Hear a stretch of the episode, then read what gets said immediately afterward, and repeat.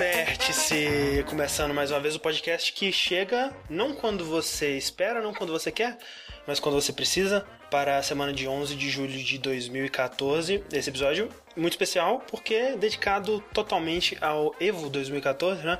E não só ao Evo 2014, como aos esportes em geral, na verdade. Então, para isso, a gente está aqui com uma equipe especializada. Estou aqui com o comentarista profissional de Melt Blood slash Rick. É, bem, eu não faço a menor ideia que seja Melt Blood, mas em compensação. É um jogo, é um jogo de luta e anime de wifi. Olha só, cara. É, realmente eu sou especialista nisso aí, pode ter certeza. Sim.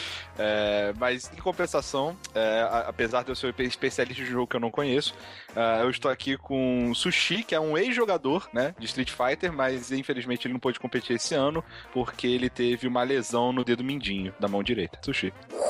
Messatsu! Quem tomou esse meu Messatsu foi o Belo Márcio. Nossa, que apresentação Que boa. o, o Márcio o doteiro. Pronto, pronto. Exatamente, aqui quem fala é o Márcio, essa apresentação linda. E também eu tenho que apresen- apresentar aquela pessoa que é mestre em dar o Tec Tec Tug, Mini Taxi, Alex Fu, é, Tiger Robocop, que é padrão. Ele e o Rolento, que é o host desse, desse cast, estão ali. Mentira, é o André. Sou eu, sou eu. Putz, por um momento vocês acharam que seria o Rolento, mas não é, sou eu. Estou aqui para hostear mais um belo vértice. André, você sabe dar aquela cambalhotinha do Rolento? Não sei, cara, eu nunca joguei com o Rolento, Droga. provavelmente. Eu digo na Eu não sou um cara do. na vida, Na vida real. real, né? Eu, eu nunca vi ela, provavelmente. Droga. Então não sei qual combalhetinha você tá falando. O que importa é que estamos aqui para mais um vértice. Eu recebi a mensagem de que o nosso feed do- de vídeo do Evo está comprometido. Por isso a gente vai aproveitar esse começo para falar um pouquinho do que a gente tem jogado, né? Esse vértice vai ser um vértice um tanto quanto diferente porque a gente ficou algumas semanas, né? Um mês aí sem vértice. É, então acumulou bastante jogo, a gente jogou bastante coisa. A gente tem cada um pelo menos dois jogos para falar aí. Então, oito jogos, né? Já dá um vértice inteiro. A gente não vai falar de notícias hoje. A gente vai falar do que a gente tem jogado e intercalar com é, algumas perguntinhas que vocês enviaram pra gente. Lembrando que você pode contribuir com perguntas mandando elas tanto por e-mail quanto pelo Twitter, quanto especialmente, né? é, O lugar mais adequado para isso é no esc.fm barra jogabilidade. Uhum. E lembrando sempre, se você está ouvindo essa podcast na versão gravada dele, que você perdeu mais uma gravação ao vivo aqui. Agradecemos a todos que estão aqui no chat conosco, ao invés de estar assistindo o Evo que está rolando nesse momento. Eu não devia ter dito isso, que agora todo mundo vai embora. Mas, eu, que- mas o que eu falei, Evo mesmo é só no final de semana, cara. Agora é qualquer coisa. Exato. Agora é qualquer coisa. Agora é tipo o Zezinho da esquina do, do boteco jogando com. Exatamente. O que, o, que não, o que tem seu valor, É, né? tem seu Mas valor, mas... tem seu valor, mas estamos aqui para conversar sobre joguinhos de videogame. Uhum. Então, vamos começar, na verdade. Exatamente, Round 1, Fight. E eu vou começar aqui falando do que eu estou jogando, um joguinho muito matuto, o Bruxeiro 2, mais conhecido vulgarmente também como The Witcher 2 Assassins of Kings. Assassino do- das realezas. Exatamente. E, inclusive, tem que dizer, uma das melhores CGs de abertura da história dos videogames. Sim. Excelente. Vale dizer que essa CG, ela só foi incluída no jogo naquele update huge que teve. O, o jogo, eu- eu- quando ele lançou originalmente, ele não tinha essa CG, o que é um absurdo. Ficaria muito triste de ter jogado sem ver essa CG, que ela é realmente muito Mas é interessante a gente dizer que a CD Projekt Red, né, depois esses updates foram todos gratuitos, né? Gratuito, exatamente. Muito bacana. Ah. Eu não sabia disso daí não, isso aí é novidade. É. O Witcher ele saiu em 2011, né? Acho que foi começo, quase meio do ano, em maio, pra PC. E um ano depois, praticamente, ele saiu pra Xbox 360 em 2012. Junto E eu- Esse, o update eu acho que foi junto. já era a Então, versão já ferradona. Inclusive eu comprei na época pro Xbox e vinha numa caixa lindíssima com uma luva, vinha o mapa do, do continente inteiro e inclusive era uma parada muito estranha que ele vinha com um livrão gigante com todas as quests do jogo narradas como se fosse pelo ponto de vista do bardo, do amigo do Witcher, que eu esqueci O o nome. Dandelion. O Dandelion. Isso É era muito foda, cara. Então, se você ficasse empacado em algum lugar, você podia ler, e era como se o Dandelion gente vai se contando como terminar a quest, assim, era bem bacana. Ma- Mas é assim no Witcher 2 também, né? Assim, não é narrado em voz e tudo mais, mas o, o seu quest log é sim, isso, sim, né? sim, é o ponto de vista do Dandelion também. É, é, é como se realmente o, o Dandelion estivesse contando essa história toda aí do Witcher 2. O é que é algo que acontece nos livros também. Ah, é, O bacana. Jaskier, né, que é o Dandelion, ele, ele é o, é o respons... ele já é muito famoso no, no reino, né, ele, nos reinos, na verdade, ele é um cara Uhum. é, bem popular, e ele é responsável por- pela notoriedade, digamos assim, do Geralt. Pra quem mora numa caverna e não, não tem ideia do que é o Witcher, né? O Witcher, ele é um personagem bem popular de literatura fantástica da Polônia, né, Rick? Yes. Da Polônia. Inclusive tem filme, série de TV lá e não, não façam isso de ir atrás que é bem zoado. É bem ruim, assim. Mas os É livros... tipo, o, o Witcher seria tipo o Makunaíma aqui no Brasil. Nossa, velho. Tainá, né, tipo... Não. Meu Deus É. do céu, cara. Por quê? Acabou com o Witcher, não quero mais falar do Witcher. É, E os livros são muito bons, eu pretendo ler, mas eles fazem um trabalho incrível pra quem não leu nenhum livro ou quem, até quem não jogou o primeiro jogo, né? Que é de 2007 pra PC. Inclusive ia sair uma versão pro primeiro Xbox e é, tava tão É, verdade. ruim o port que a CD Projekt Red falou: não, não vamos lançar essa porra. Inclusive, isso foi o motivo de atrasar um ano pra sair Witcher 2, porque eles próprios quiseram fazer a conversão pro, pro console. É, eles passaram um bom tempo fazendo o marketing do jogo, né? Ia ser o Witcher Rise of the White Wolf, eu Uhum. acho. Saiu bastante coisa do jogo e cancelaram, foi bem estranho. E, e para quem não sabe, o Witcher, ele é como se fosse um X-Men da era medieval, né? Ele é um. É, mais ou menos, porque É. ele é um mutante, ele é como se fosse experimentos, né? Eu não sei exatamente, Henrique, você que lê os livros. São bruxas? Quem exatamente cria, né? Porque eles são escolhidos crianças e eles vão passando por experimentos.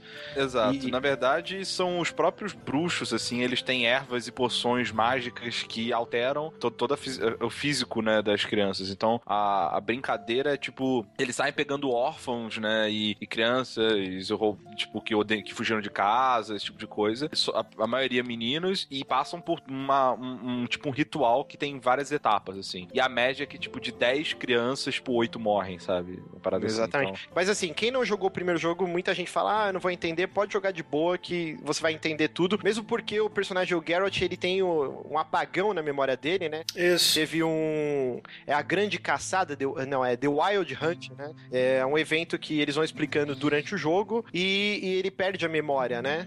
Então todo mundo É, que. no, prim- no primeiro jogo é tipo é como realmente é um artifício da, de narrativa que eles usam pra realmente poder colocar qualquer pessoa pra começar a história ali, que não tem, não tem Aham. problema, né? Você vai começar, você vai saber tanto quanto o Geralt sabe naquele É, isso, isso é muito foda. Mas o Witcher, ele é um, um mercenário, né? Ele trabalha por dinheiro, é, matando monstros, livrando vilarejos de ameaças, né? Esse é o trabalho dele que ninguém mais consegue fazer, né? Ele luta contra criaturas mitológicas, tudo. E, e essa é a base do jogo. No Witcher 2, você começa. Já começa. É uma continuação direta do final do primeiro, né? Que você salvou é, o rei do, de um assassinato e ele acaba te obrigando a virar o guarda-costas dele, né?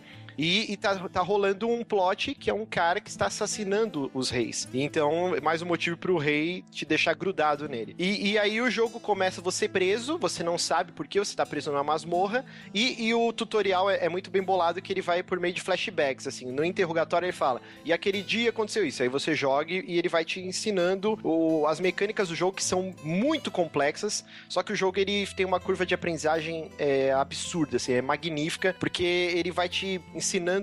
A princípio, você olha o menu e você fala: Meu Deus, eu nunca vou conseguir É, dominar isso. Nunca. Mas o jogo ele vai em passos lentos, assim, em doses homeopáticas, e ele vai eh, te explicando tintim por tintim. Quando chega, sei lá, umas 15 horas de jogo, que, que é tudo isso mais ou menos que demora pra você pegar e aprender tudo, você tá dominando completamente todos aqueles menus, né? Por exemplo. É, mas você não sente que é um tutorial, porque você tá prosseguindo na história, você tá avançando normalmente, e aos pouquinhos você vai aprendendo aquela coisa, né? Aprender sem perceber, né? E- Isso. E, e- assim, não chega nem a ser só mecânica, né? Tem muito do lore do jogo, né? Por exemplo, o Geralt, todos os Witchers, eles têm duas espadas, né? Uma de aço, que é pra Uhum. lutar contra humanos, e uma de prata pra lutar contra criaturas sobrenaturais. Então isso já é uma Isso. coisa única desse jogo. Então, logo que ele que termina o tutorial, você tem a sua espada quebrada de... de, de meu Deus, de prata.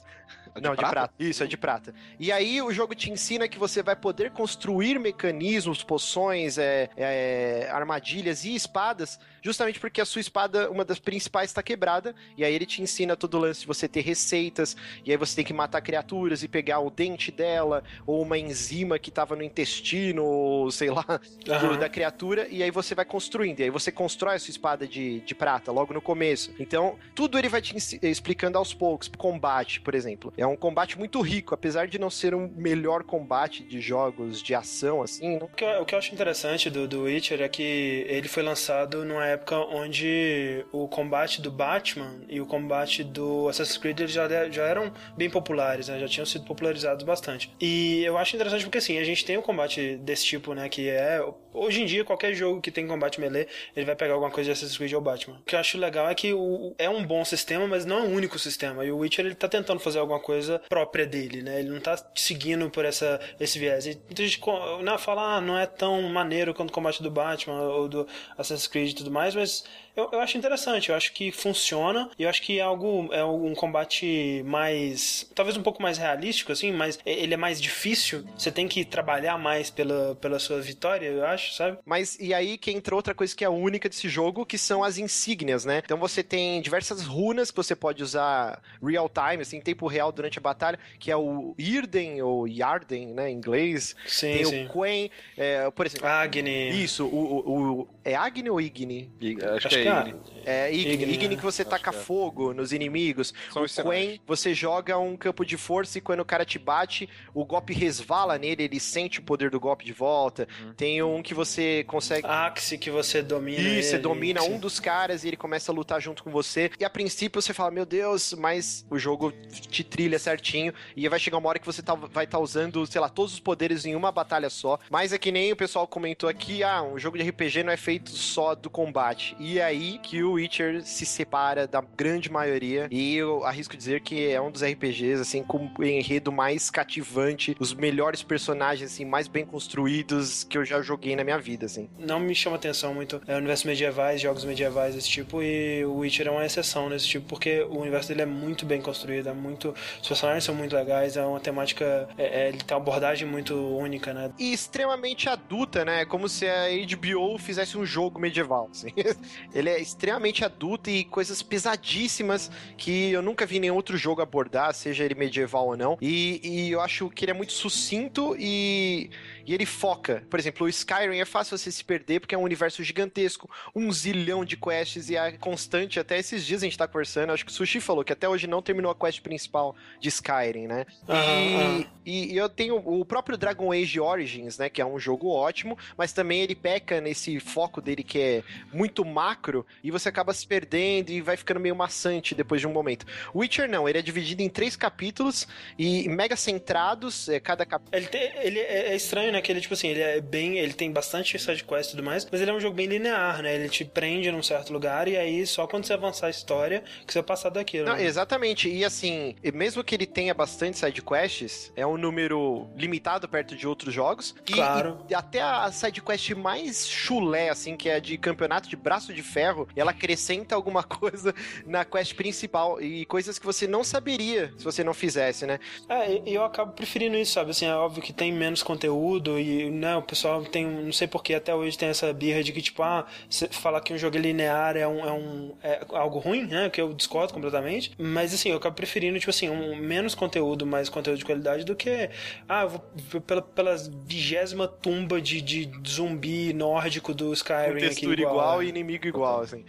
Sim. é, mas assim, uma, é, o que eu acho incrível, por exemplo, a gente tá falando da escrita do Witcher, né? Por exemplo, uma side quest que é, que é fora até do enredo principal. Tem uma hora que você tá lá num acampamento de um exército e todo mundo fica falando de um cara que, que desertou e ele mora no meio do mato e o cara é iluminado por uma, por uma divindade X e que as criaturas da floresta, que é uma floresta mega é, infestada de criaturas, mas nenhuma criatura ataca ele e os caras fazem peregrinação uhum. para pegar um pedaço de pano ou abençoar a ponta da flecha. E aí o, o rei lá fala: Meu, um monte de soldado meu fica fazendo essa peregrinação, um monte morre nesse trajeto deserto que é muito perigoso.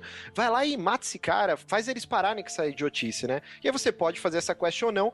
E aí, o que que acontece? Quando você vai o tempo inteiro achando que o cara é um grande charlatão. Quando você chega Uhum. lá, realmente vem um monte de bicho te atacar e o cara grita e fala: Não, vem aqui. E aí você, ok, né? Você chega lá na cabana do cara e os bichos todos se, todos se afastam. E aí você, ok, esse cara não, não é um charlatão. E aí o cara vem com um Uhum. papinho, tipo, ó, vou te fazer esse chá, você vai tomar e vai não sei em que lugar da floresta, e aí você volta comigo. Dependendo do sonho que você tiver, eu vou saber se você é iluminado. Aí você pensa assim, ok, esse cara, tipo, parece ser um grande charlatão, um grande imbecil, mas ele afastou as criaturas, né? Então aí você vai, e aí você tem uma alucinação foda de LSD, você vê um galo gigante, os cogumelos, e aí você volta a falar com esse cara, e as opções são assim, não, a deusa apareceu pra mim e falou que eu tenho que fazer isso, ou um grande dragão apareceu, ou você fala a verdade, não, apareceu uma galinha gigante, ficou cacarejando e eu acordei. E aí você fala isso, o cara, caramba, eu tenho esse sonho sempre que eu tomo esse chá. Ah, você é abençoado. E aí, beleza, termina essa side quest. E aí, acabou, é uma quest que você fala, what the fuck, o que aconteceu nessa porra? Mais pra frente, se você começar a conversar com um monte de gente, você vai saber que é uma vila de pescadores, e os caras falam que o, o peixe que mais tem naquele local é um peixe que eles usam o... como se fosse o óleo de fígado de bacalhau, que é extremamente fedorento, eles usam ele pra fazer vela. E aí você vai falar com outro cara e o cara fala: Não, eu parei de frequentar o Templo X porque essa vela é muito fedorenta. E aí outro cara Ah. fala pra você que as árpias, elas têm nojo e horror a esse cheiro. Então elas evitam os locais que tem esse cheiro. E aí você junta e o cara não era iluminado por nenhuma. Ele só enchia a re- a- ao redor da casa Ah, dele tá, de velas e afastava. os bichos não iam. E aí o cara ganhou o Foda. status de iluminado. Isso é Witcher, cara. É, é sensacional. É isso que eu legal. tenho pra falar. assim, É muito bom. Então é, é vela que assusta bicho. é- cara. Sim, é sim. Vela que É muito feliz. bom. Não, mas é, eu acho interessante porque assim, é, no Witcher, pelo menos na- nos livros, você tem a magia, a magia existe, né? É, o- os bruxos, né? O Geralt, por exemplo, eles têm acesso muito ralo à magia. Os sinais é tipo, pelos magos, assim, é considerado coisa idiota, sabe? De, de criança, Uhum. assim, é fraco. É, mas existem criaturas que elas são muito mais como é, criaturas selvagens, assim, é, monstros, do que criaturas mágicas mesmo, sabe? Criaturas mágicas são poucas, assim, é mais tipo Sim. sereia, essas coisas, assim. Então, é muito legal que é, você vê que o Geralt, ele conhece, ele, ele faz parte do treinamento do Witcher, né? Ah, esse estudo de criaturas e como se fosse um livro de biologia, sabe? Tipo, qual Uhum. o, o hábito dessa criatura, ela, qual que é a fraqueza dela, o que, que ela faz, entendeu? Que tipo de poção é bom contra, pra usar contra ela, esse tipo de coisa, faz parte disso. E, e, e, e essa questão da vela, por exemplo, é uma reação meio que disso, sabe? Tipo, é uma- como se você estivesse ligando aquele incenso pra espantar mosquito, alguma coisa assim. Sim, É, sim. é bem, é bem legal esse tipo de, de interação, assim. E pelo que o André tinha me falado, é, muitas sidequests são, é, envolvem esse tipo de pesquisa e. e- Sim, esse trabalho meio que de detetive, Isso. de descobrir o que aconteceu, né? Aconteceu. Geralmente você, você chega num lugar, ah, aconteceu essa merda esquisita aqui. Vai investigar e descobrir por que, que isso tá acontecendo, Exato. quem que tá fazendo isso. É, e como o Márcio disse, às vezes não tem nada sobrenatural, realmente, né? Às vezes é alguma coisa simples, assim, que você vai descobrir. Mas, é, é- mas existe o sobrenatural, Sim. né? E existem os monstros. Então é tipo é um universo muito É interessante. legal. Porque, tipo, é, é bem humano, assim, no sentido de que tá todo mundo tentando né, levar melhor por cima dos outros, mas ao mesmo tempo tem é, parada mágica e, e fantástica. Eu acho muito, muito foda. Recomendo então The Witcher, né, Márcio? Recomendadíssimo, jogaço. É, eu vejo. Está pronto para Witcher 3? Putz, meu Deus do céu, tô maluco aqui. Mas assim, é, eu sei que o começo dele é um pouco lento, e é que nem eu falei, assim, você fica overwhelming, assim, desculpa o, a Luciana Jimenez aqui, eu esqueci a palavra que quer dizer isso. sobrepujado, você fica sobrepujado. Sobrepujada. É. Parabéns. Não, fala o né? Então. É, porque é muita coisa pra você dominar, né? O combate é complicado, os menus são gigantescos, mas se você conseguir vencer isso e, e ir acompanhando as doses homeopáticas que o jogo vai te dando, você vai ficar ele é, ligado naquilo, você não vai conseguir sair depois, assim. É um jogo que suga a sua vida. E ele é bem comprido, eu terminei ele com quase 50 horas, assim. E eu não sei se eu fiz todas as sidequests, né? É um jogo bem complexo, assim. Mas se você conseguir vencer as primeiras duas, três horas, depois ele, ele desanda aí de boa. Grena. Bruxeiro, é isso aí, maravilha. Um dia, quem sabe, a gente tem um podcast sobre ele. Olha, Quem Quem dia? sabe? Quem Quem dia? sabe? Quem Quem sabe? sabe? De repente eu. Sabe eu quem jogo. sabe? Sabe quem sabe? O Rick sabe, porque é hora dele falar o que ele tem jogado. Cara, bom segue, muito bem. Cara, tá tá ligado o Steam Sale que rolou agora? Tô ligado. Então, Vamos falar sobre isso? Vamos falar sobre isso. O que vocês- compraram bastante coisa? eu comprei algumas, eu tenho uma planilha aqui. Sim. É a planilha de, planilha de gasto, Rick? É, tipo, tipo isso, cara, planilha de, de, de coisas que eu, que eu comprei. Eu comprei É. só uns três jogos, mas eu comprei tudo com dinheiro de carta. Nem lembro de quais jogos que eram. Olha que coisa, cara. Eu não comprei nenhum jogo. Eu não comprei nada, mas eu queria agradecer muito aos nossos ouvintes que eu ganhei muitos jogos, cara. Talvez porque também era meu Olha aí. aniversário. Então, muito obrigado a todo mundo que me deu os jogos.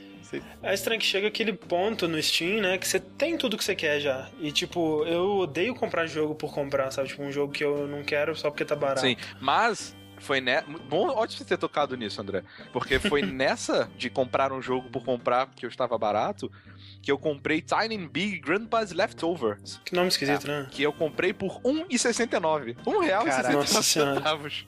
Aí eu, eu vi esse preço e falei, não, velho, tem que, tipo, sabe, tem que comprar. Mais barato Mais que barato. passagem de ônibus, cara. Mais barato que o Kinder Ovo. Não, mas isso é metade Não, da- muita coisa mais barata que Kinder Ovo. É, mas, tipo, muito, muito barato. Eu falei, velho, não, porra, vamos comprar, né? E eu comprei, totalmente despretensioso. Tava jogando um outro jogo, que eu vou comentar mais pra frente, é, em outro momento aqui. E aí eu falei, porra, tô cansado desse jogo, eu quero jogar outra coisa. Instalei lá e joguei. E gostei pra caramba, cara. Eu comecei a dedicar muito mais tempo a ele do que o outro jogo. E zerei ele. Ah, Olha aí. Eu zerei ele com duas horas. É um jogo bem curto. Né? é deve, ter, deve ser quase três, é. Ah, duas horinhas. Que, cara, eu gostei muito, velho. Achei muito legalzinho o jogo. É, pra quem não sabe, Tiny and Big é um jogo onde você controla o Tiny, que é um cara magrelo e alto. Uhum. É, e ele teve. O, o avô dele deixou como herança uma cueca mágica pra ele, né? Uma cueca mágica. Que foi roubada pelo irmão dele, Big, que é um cara pequeno e gordinho. É, e essa cueca deu poderes pra ele de usar de poderes telecinéticos, sabe? Telecinesia, assim. É, e aí você tá, foi atrás dele pra recuperar essa cueca. E no seu arsenal você tem três coisas. Você tem um laser que fatia pedras, digamos assim, né? Você faz um, tipo, um- uma linha reta assim pra cortar as coisas. Você Sim. tem um, um gancho. É tipo o- o gancho, o, o laser é tipo é, Metal Gear Rising. É, tipo isso. Só que não é uma espada, é um laser. cenário. E você tem um gancho que você joga pra puxar as coisas, né? Que é tipo. É, Just Cause 2. É, tipo isso. E você tem um, um foguetinho que você. Que é tipo. ah, Jetpack Joyride. Desculpa, foi o primeiro que eu Que você. Perdão, a- parei. a- Não, não pode ir. Desculpa. que você. você atira no, no seu alvo, você aperta, segura o, o botão e ele começa a empurrar com muita velocidade o objeto que ele foi acoplado. E esse jogo, basicamente, ele é uma série de puzzles, entre aspas. Na verdade, é mais um, um sandbox, assim, não no sentido de você é, poder explorar uma área gigantesca, mas você poder resolver ah, o puzzle de muitas maneiras, assim. Onde você tem que é, atravessar cenários e para isso você tem que ir fatiando pedras, empurrando, puxando e rearranjando é, o cenário a seu bel prazer para que você consiga ah, avançar né, em direção ao Big para recuperar essa cueca mágica. Né? Mas o que eu gostei muito do jogo, além do, do- do- da jogabilidade, que é bem divertida, demora um pouquinho para você se acostumar, mas é bem legal você, tipo, sabe? Às vezes, uma parada que parece, porra, como é que eu vou passar aqui? Você corta metade do cenário, assim, pô, desmorona e você consegue atravessar, tipo, foda-se, né? Eu tô quebrando o jogo, Uhum. daquela sensação de você tá resolvendo o puzzle quebrando ele.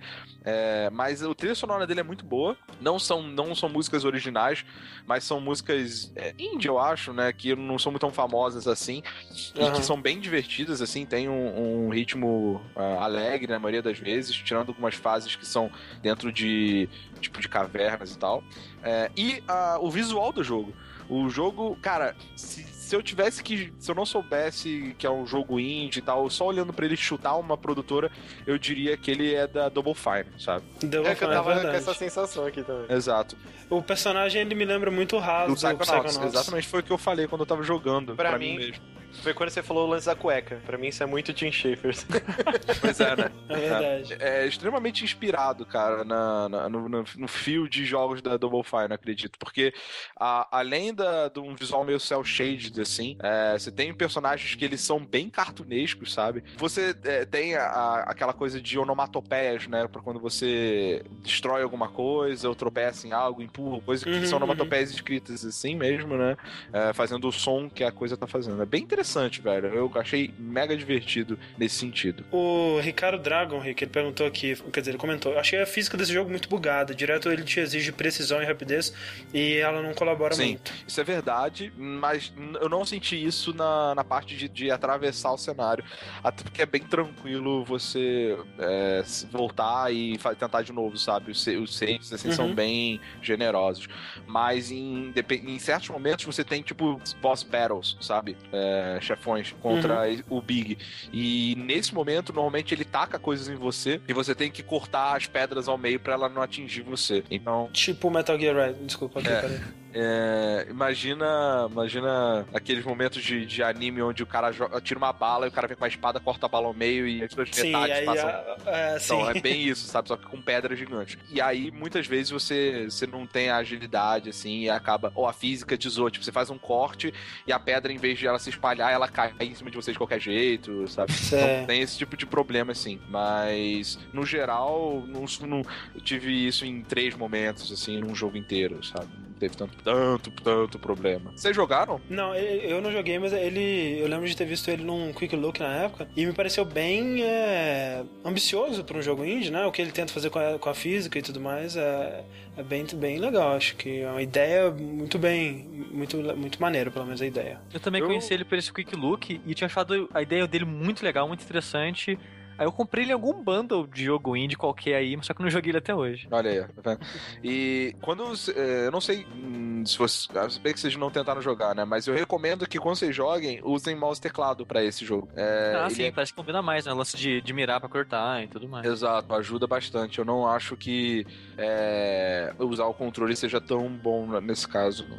Quero ver aqui quanto que ele tá custando agora no Steam. Agora Depende. ele tá custando 17 reais. Você, paga, você acha que ele vale 17 Sim. reais? Rick? Acho. 17 Acho reais, que ok. o que não vale o preço que eu paguei, que eu comprei na, nessa, nessa Steam Sale, foi o Plague Inc. Evolved, cara. Eu paguei 16 reais, não vale nem a pau, velho. É um jogo de celular. É, né? ele que devia ser 1,69, manja. Meu Deus, ele é de graça no celular. É, mas eu quis comprar pra PC, velho. 16 reais, cara. É, eu achei ridículo. É tipo, eu comprei no. Cara. Eles, eles devem tirar as paradas free to play do jogo, sabe? É, deve ser, sabe? E cobra por isso. Porque ele vai te dar um pacote de coisas lá, Sim. rebalancear o jogo entre aspas. É que tem coisa pra caramba, é, mas, cara, não é, sei lá, não, não recomendo. Só, só que, porque eu fiquei muito frustrado, não era disso que eu queria falar, mas eu. Não comprem.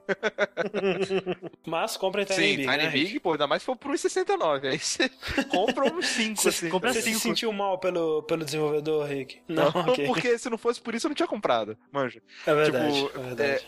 Hoje eu sei Um que real é melhor que 16 zero. É, hoje eu sei que 16 reais é um preço justo por ele, de verdade, eu acho. Uhum. Mas provavelmente olhando assim na loja, ah, 16, não- eu não tinha, né? Eu- É, é a partir do momento onde você tem que colocar dinheiro na sua Steam Wallet, sabe? Ali Sim. eu já tinha ali, tipo, devia ter uns 5 reais, tá ligado? Ah, vou comprar. tá eu não ia me dar o trabalho de botar mais só pra ele, entendeu? É Maravilha. isso aí. então, Rápido. você você diria que esse jogo te emocionou, Rick? Sim, cara, ele é muito emocionante, principalmente quando você corta estátu estátuas gigantescas e você vê né, a história de uma civilização antiga sendo depredada, assim, é, é tocante. Uma, uma civilização antiga que também foi depredada foi a França na Primeira Guerra é Mundial. verdade. E Até eles eu gostaria de falar um pouco disso. Eu gostaria de falar um pouco disso porque um dos jogos que eu joguei recentemente foi o lançamento Valiant Hearts The Great War, que lançou recentemente pra tudo, que tem aí, né, todos os consoles, exceto, né, Wii, essas coisas. É, mas pro PC e os consoles e tudo mais, PS4, eu imagino que o Xbox One também. É, e é o segundo jogo daquela iniciativa UbiArt, né, depois É, o do Rayman, jogo que, que pós veio... o Rayman, no caso. Exato, né? O Rayman ele, ele veio, né? Foi o, o o carro-chefe da engine UbiArt, e aí eles anunciaram outros dois joguinhos, que foi o Child of Light e esse Valiant Hearts, né? É, a gente até comentou sobre Valiant Hearts no nosso último Vértice. Que foi sobre a E3, né? Que passou o trailer dele e tudo mais. E uh, até a gente não, não tinha muita ideia do que, que se tratava o jogo. E a gente não sabia como ia se dar a jogabilidade, né? Isso. Pois é, é, E eu até comentei lá que eu tinha visto um vídeo e tudo mais, que é um. Ele é mais ou menos um jogo de adventure. Não, é, é- não, não só mais ou menos, ele é um jogo de adventure. Eu gostei muito, muito, muito mesmo do jogo. É um jogo, assim.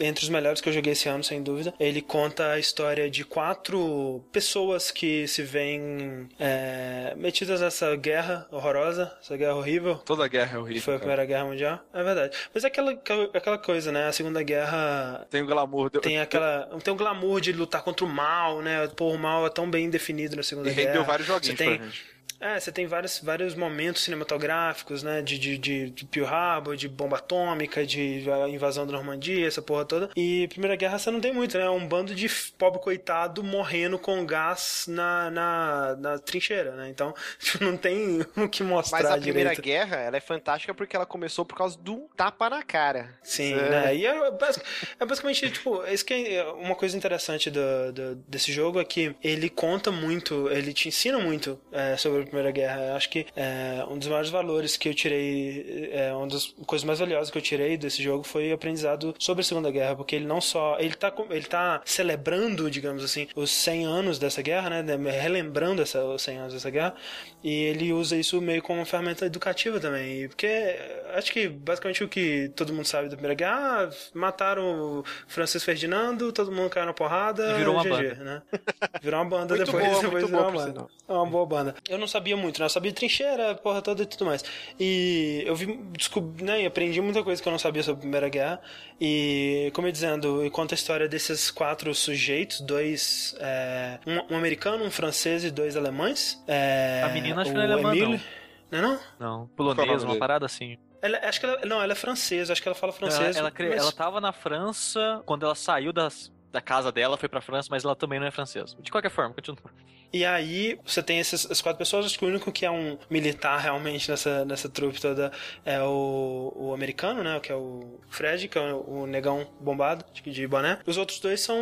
Os outros três, eles são, né? Uma, uma menina que é médica, você tem o, o Emílio e o, o rapazinho lá, o rapazinho alemão, que são pessoas normais, né? É, e eles são histórias sobre esses quatro personagens e um cachorro que segue eles, acompanha eles, sempre tá junto de, de um personagem. A história deles vão, vai se cruzando em vários momentos, cada um tem um objetivo, digamos assim, é, é, que ele tem que, que ele quer cumprir, alguma coisa que ele quer fazer durante, durante o jogo e você vai acompanhando a história deles. É, o jogo é um jogo de puzzle, que eu já vi ser bem criticado por ser simples é, demais, né? Não ter muita jogabilidade, mas eu, eu acho que em muitos momentos eu acho que isso decai ao longo do jogo, mas em muitos momentos ele me lembrou até Limbo, assim, pela, é, pelo tipo de puzzle que ele tem, né? De empurrar coisas e, né? Coisas mais físicas, de você fazer algo funcionar através de manipulação dos objetos no cenário e tudo mais. É, a maioria dos puzzles são nesse, nesse estilo. Eu achei que ele tem bastante desafio em alguns puzzles, tem alguns puzzles que são bem complicados. É, eu, eu senti que, eu não sei se fui eu que fui ficando bom no jogo ou se ele foi abaixando a dificuldade ao longo dele, mas eu senti que pro final ele foi ficando mais fácil e menos inspirado, talvez, nos puzzles. Mas eu gostei muito dos iniciais.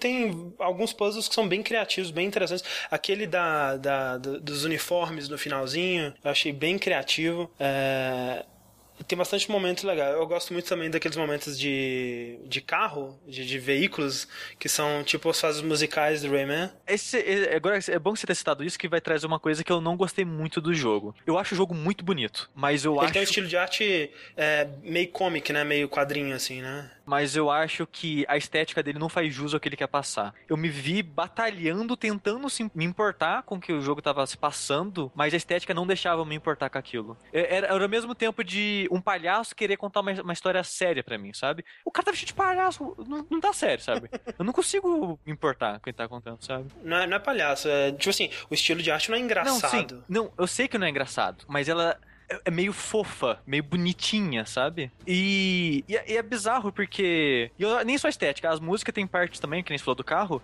Eu acho que, a, acho que, se não me engano, a primeira cena do carro é meio que música de um de balé, uma parada assim. É Cancan, não é?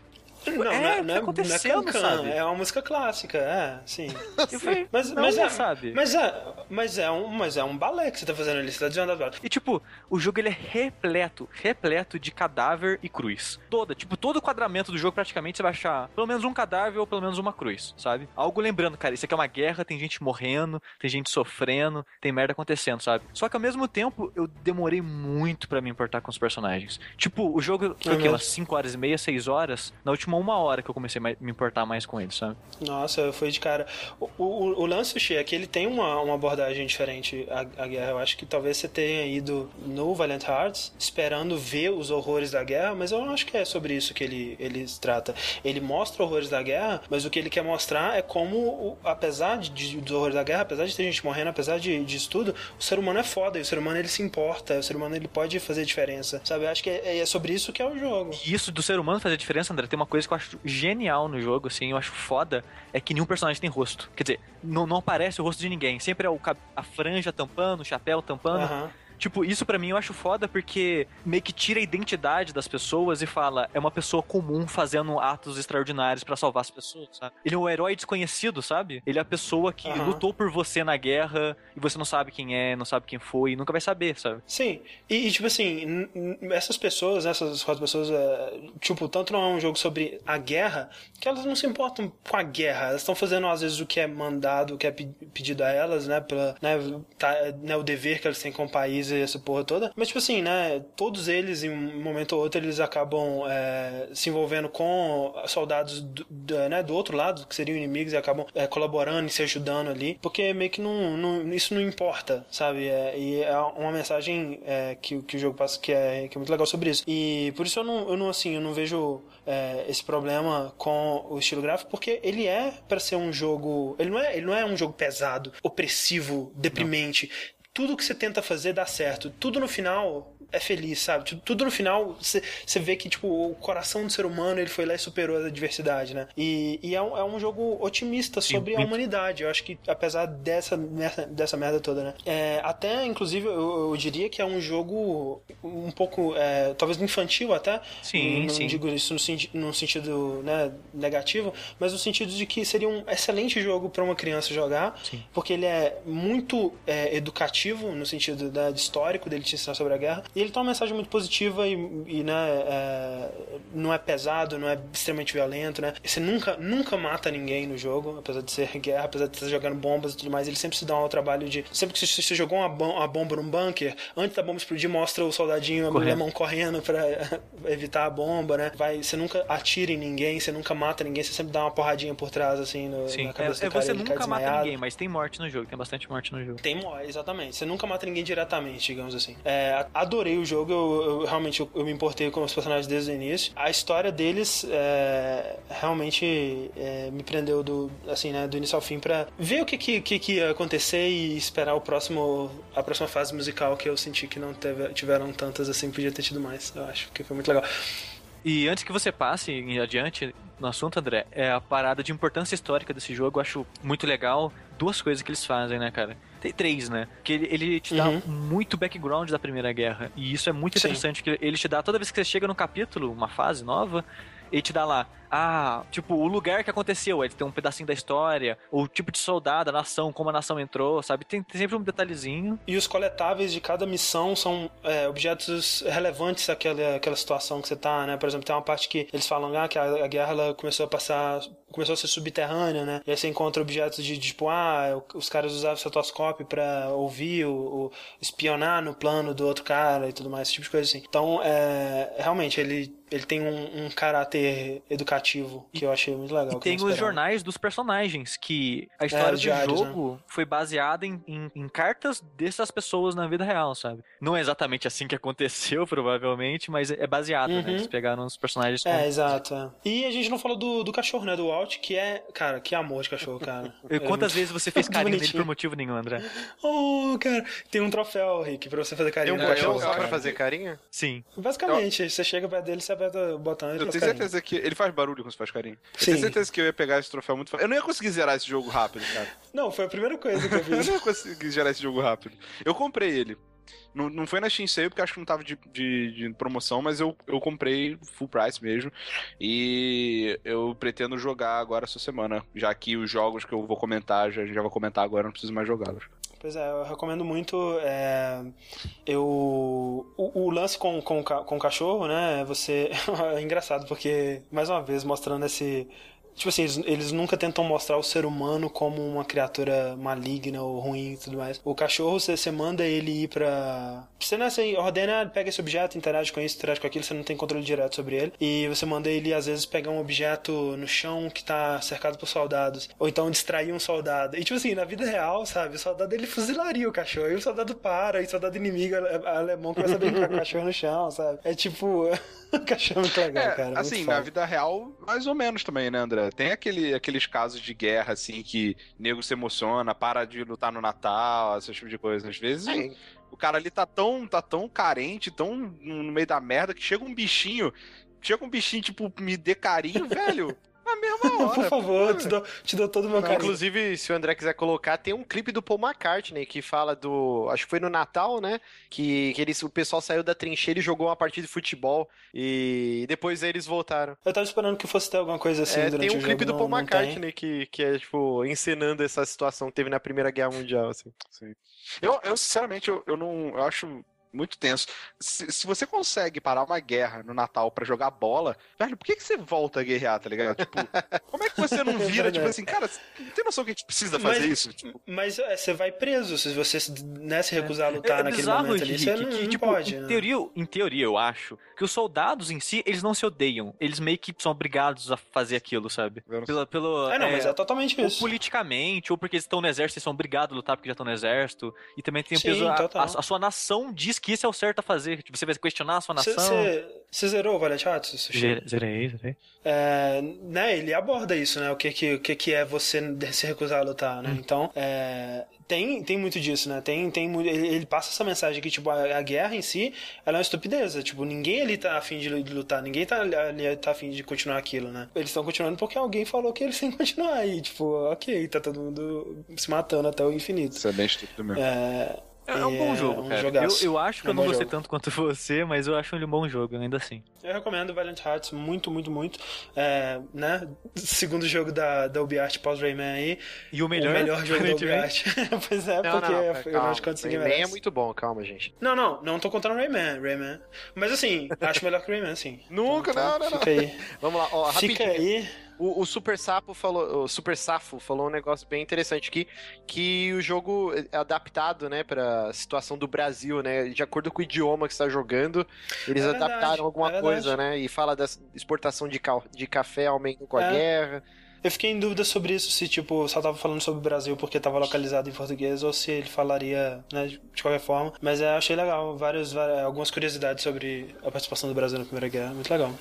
Vamos lá então saber o que o Sushi tem jogado, com certeza algo bem tênis verde. Então, André, enquanto você tá na Primeira Guerra Mundial, eu tô no mundo futurista onde a guerra é interna entre corporações. Ai meu Deus. Ai meu Olha, Deus. meu Deus do céu! É Eu vou falar do Deus Ex Human Revolution, esse belo jogo que eu comprei no lançamento e por algum motivo eu não joguei até hoje. É desde que eu te conheço, eu tava pra jogar ele. Sim. E é bizarro, porque na verdade eu comecei a jogar ele, eu cheguei a. Acho que eu. Tipo, a missão era sai de Detroit, sabe? Entra no helicóptero e sai de Detroit. Uhum. E eu parei de jogar por algum motivo e nunca mais joguei.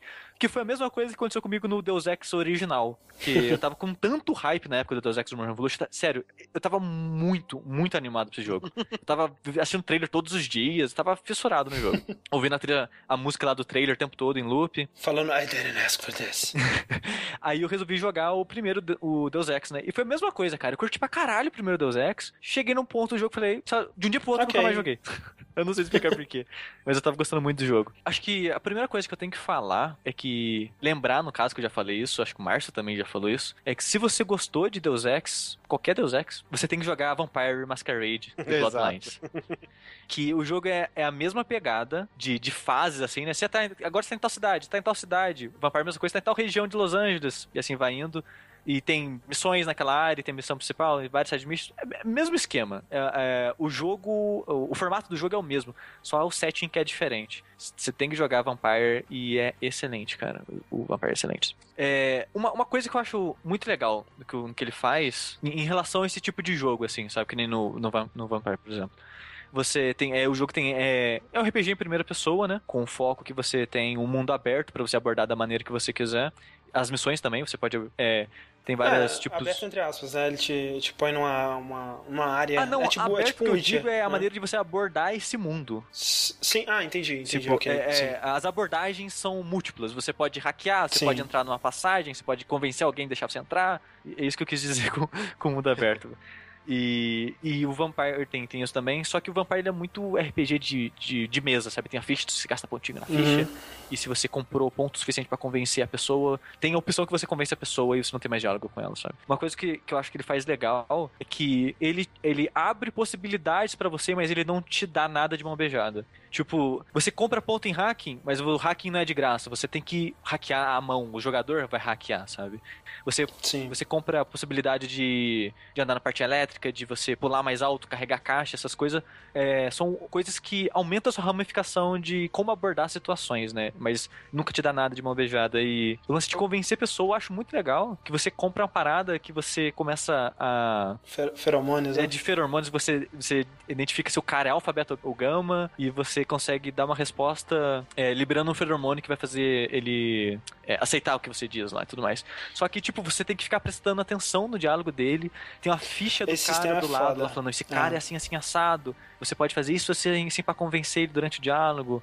Aí você tem que prestar atenção no alfa, beta, pra ver qual tipo de pessoa que ele é, sabe? Então, tipo, você tem que. É um minigame dentro do diálogo pra você entender, sabe? A convencer isso. Eu acho, eu acho isso uma, uma parada muito legal que o jogo faz.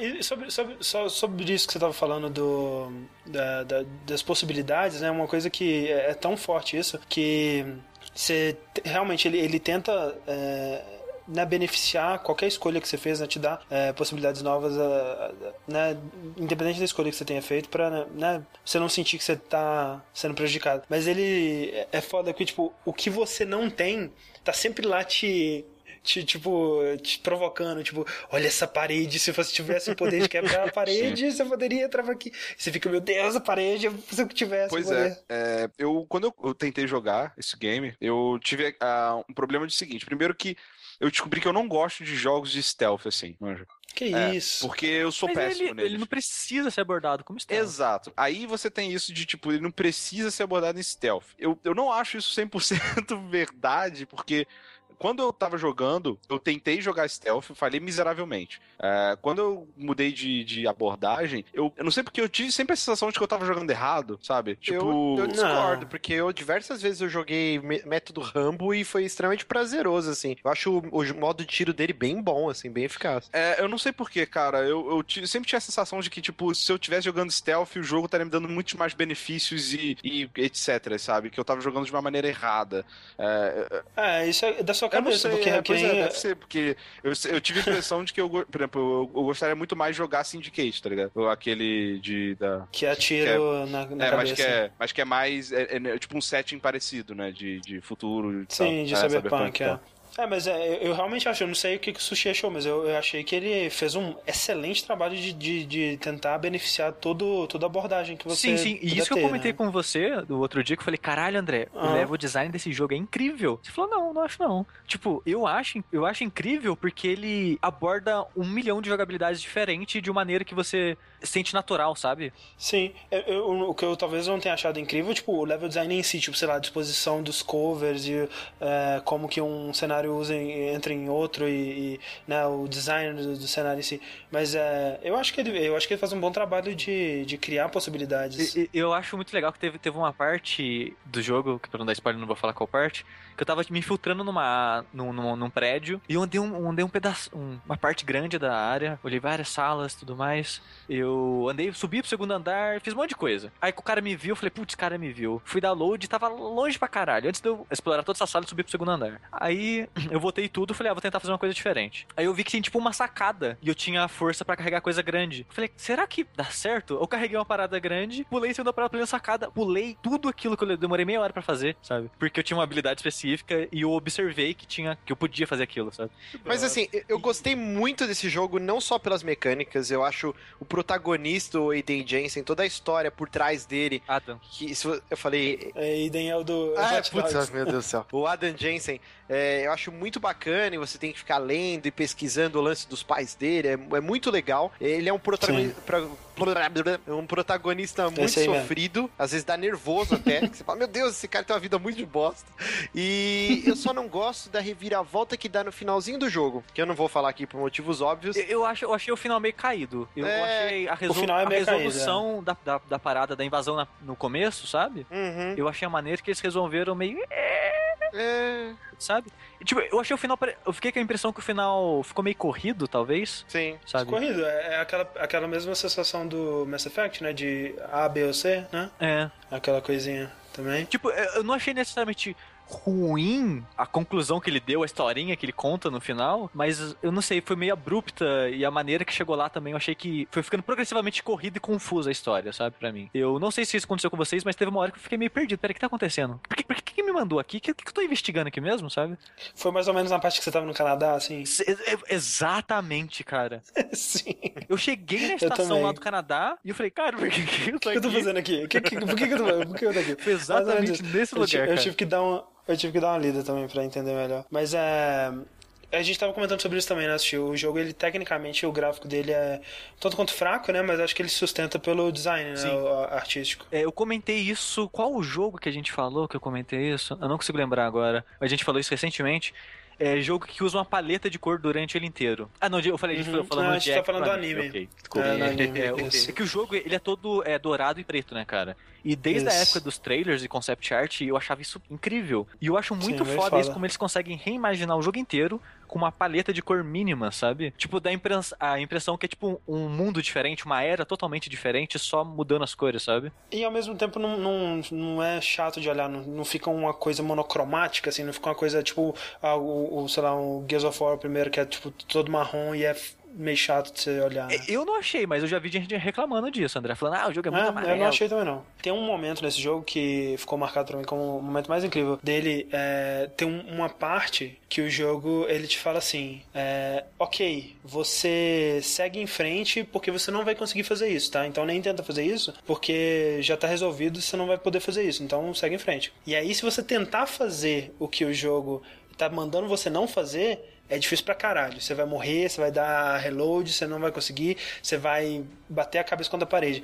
Mas se você continuar batendo a cabeça contra a parede e conseguir fazer o que o jogo tá mandando você não fazer, ele se adapta a isso e ele responde a sua, a sua, ao seu esforço. E esse momento pra mim foi incrível, porque eu realmente falei assim: é, o jogo ele, ele, tá, ele não vai deixar é, eu fazer alguma coisa a respeito disso. Isso é um evento que tá predeterminado na história. E eu consegui reverter ele. E nesse momento eu consegui ter uma sensação de agência sobre a história do jogo que é muito é algo muito raro né? Muito difícil de você, de você conseguir. O... Eu gostei muito desse jogo, as mecânicas dele, acho incríveis, que nem o Sushi falou, fazendo uma ponte aí com o Vampira Máscara, o lance do hub, e você, tem alguns momentos ele vira até um pouco de Metroidvania, porque você quer explorar tal lugar, mas você ainda não tem aquela, aquele upgrade, e aí depois você volta, e aí vai expandindo novas partes daquele hub, e eu acho tudo nele muito fantástico.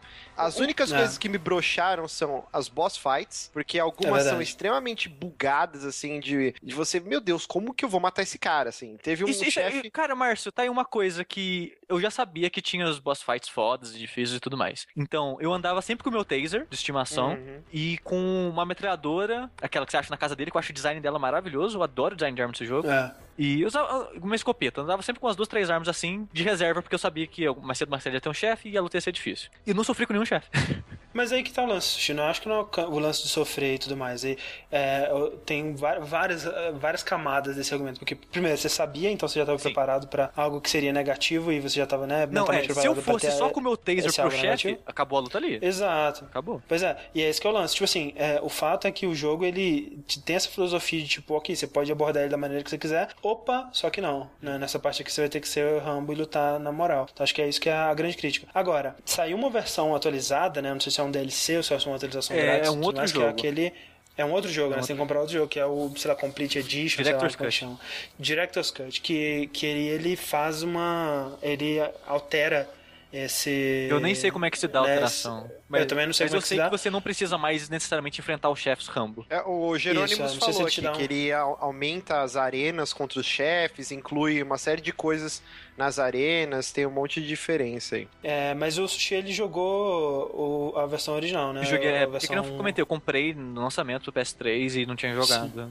E eu também não joguei o DLC, é. então não sei como é que se dá o DLC. E, mas, cara, é- e eu, uma coisa que eu não gosto, os boss fights eu entendo, eu acho que esse é algo ruim, eu não sofri, Uhum. mas eu entendo que esse é algo falho, eles deveriam mudar isso. E eu acho que um jogo que tem uma pegada semelhante e teve uma resolução melhor foi o Dishonored, que aparentemente sou a única pessoa no mundo que gosta desse jogo, adorei esse jogo. Eu, eu, eu gosto, eu não adorei, mas eu gosto. Eu gostei bastante dele e as resoluções para as missões, que você não precisa matar ninguém e tudo mais, eu acho bem criativas, excelente, legais. excelente. Aham, uhum, isso é excelente. É. Outra coisa que eu não gostei no jogo foi o final e qual que é a para- o Márcio falou a parada, eu esqueci já.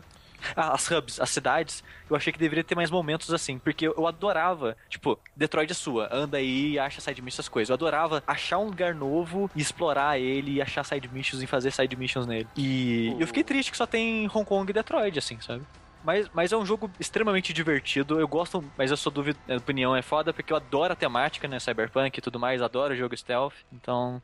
É, É um excelente, é um dos melhores nesse estilo, melhor, um dos melhores jogos Cyberpunk, um dos melhores jogos stealth desse tipo que eu já joguei também, eu sou muito, muito fã. E eu tô num hype agora absurdo, André, pra um joguinho aí chamado Cyberpunk 2077. Cyberpunk.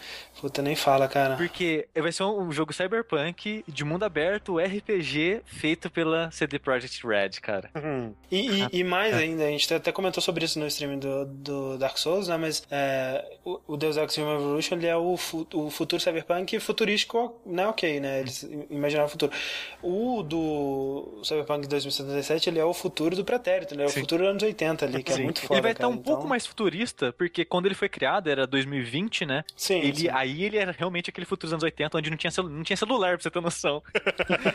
Mas o, o jogo tá sendo feito em conjunto com o criador do RPG de mesa. Então o cara vai Sim, todo sim. mês lá pra Polônia, consultar os caras, ver como é que o jogo tá indo, falar o que tá certo, o que tá errado. E todas as mudanças de tecnologia e de universo, o cara que tá fazendo, sabe? Então, que tá foda. muito foda. Muito bom. Excelente, excelente Deus Ex Human Revolution. Comprem, se, se vocês forem comprar agora, comprem, né? A Director's Cut, que é mais completa, mais feliz. Falando em RPGs, né, Márcio? Exatamente, falando de RPGs futuristas, a gente volta então pros primórdios tanto do RPG lá pra 98, época de Baldur's Gate, e também de volta pra fantasia medieval. Eu joguei Divinity Original Sin, jogo feito pela desenvolvedora Larian Studios. O jogo foi pro Kickstarter. Nossa, o Sushi me zoando agora. Exatamente o que o Sushi Tá lendo, ligou. lendo a Eu tô Wikipedia. Wikipedia aqui.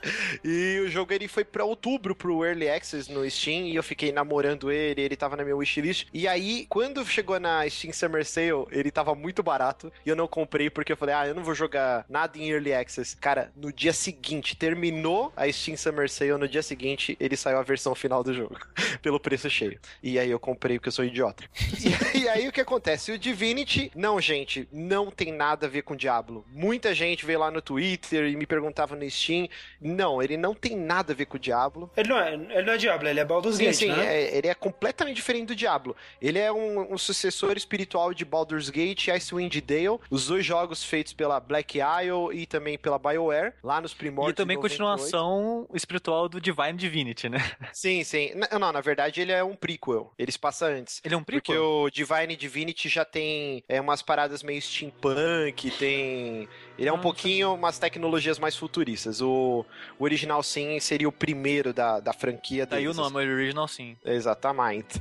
E, e o que que acontece? Esse jogo, ele é um RPG isométrico, classicão, é, e você, ao contrário do Baldur's Gate, que você tinha um personagem só que você construía e depois você ia adquirindo NPCs pro seu grupo, ele puxa um pouco do Icewind Dale, que eram jogos irmãos, que você criava um grupo, né? No caso do, do Divinity, você cria dois personagens, um homem e uma mulher, e você escolhe a classe deles, e, e isso dá um nó na cabeça, porque o jogo ele foi pensado para ser jogado co-op, tanto com um amigo por LAN ou pelo próprio Steam. Então, ele tem umas decisões muito engraçadas, porque você tem um diálogo entre os personagens. Quando você tá jogando de, de um sozinho, você tem que pensar pelos dois personagens. E é engraçado que cada um Que tem uma personalidade muito própria. Então, por exemplo, você tem um- uma, uma orc, tem, tem um diálogo lá que tem dois caras, e uma orc foi atacar o cara e o cara jogou uma poção do amor na orc. E a orc se apaixonou pelo cara e nunca mais ela saiu desse transe. Então ela fica atrás do cara e fala que ama ele. E aí o amigo dele fica: Meu, mata ela, mata ela. Que quando esse feitiço quebrar, ela vai voar no seu pescoço e vai te matar. E aí você tem a opção de conversar com os caras. E aí o carinha do o, o meu guerreiro queria que matasse e a minha feiticeira não queria.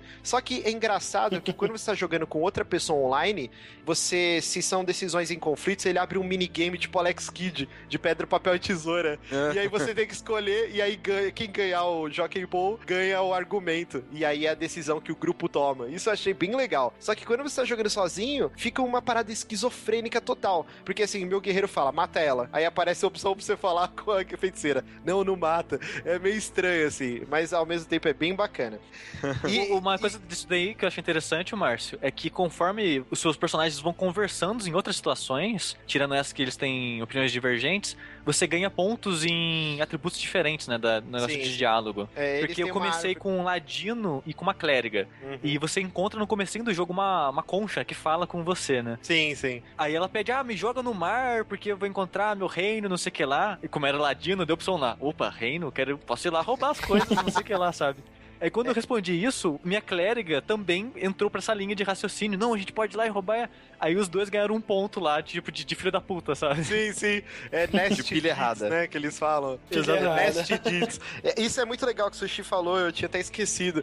É, por exemplo, quando você joga com personagens com talentos mágicos, eles têm o dom de falar com animais, né? É um lance bem comum, Uhum. familiar, né? Que eles falam, de você ter um companheiro animal. E aí é muito engraçado, por exemplo, tem uma hora que você vai num- numa torre do mago, e aí você procura e não tem um mago lá, só tem um gato passeando. E aí quando eu tentava falar com o meu guerreiro, aparecia lá, miau, escrito.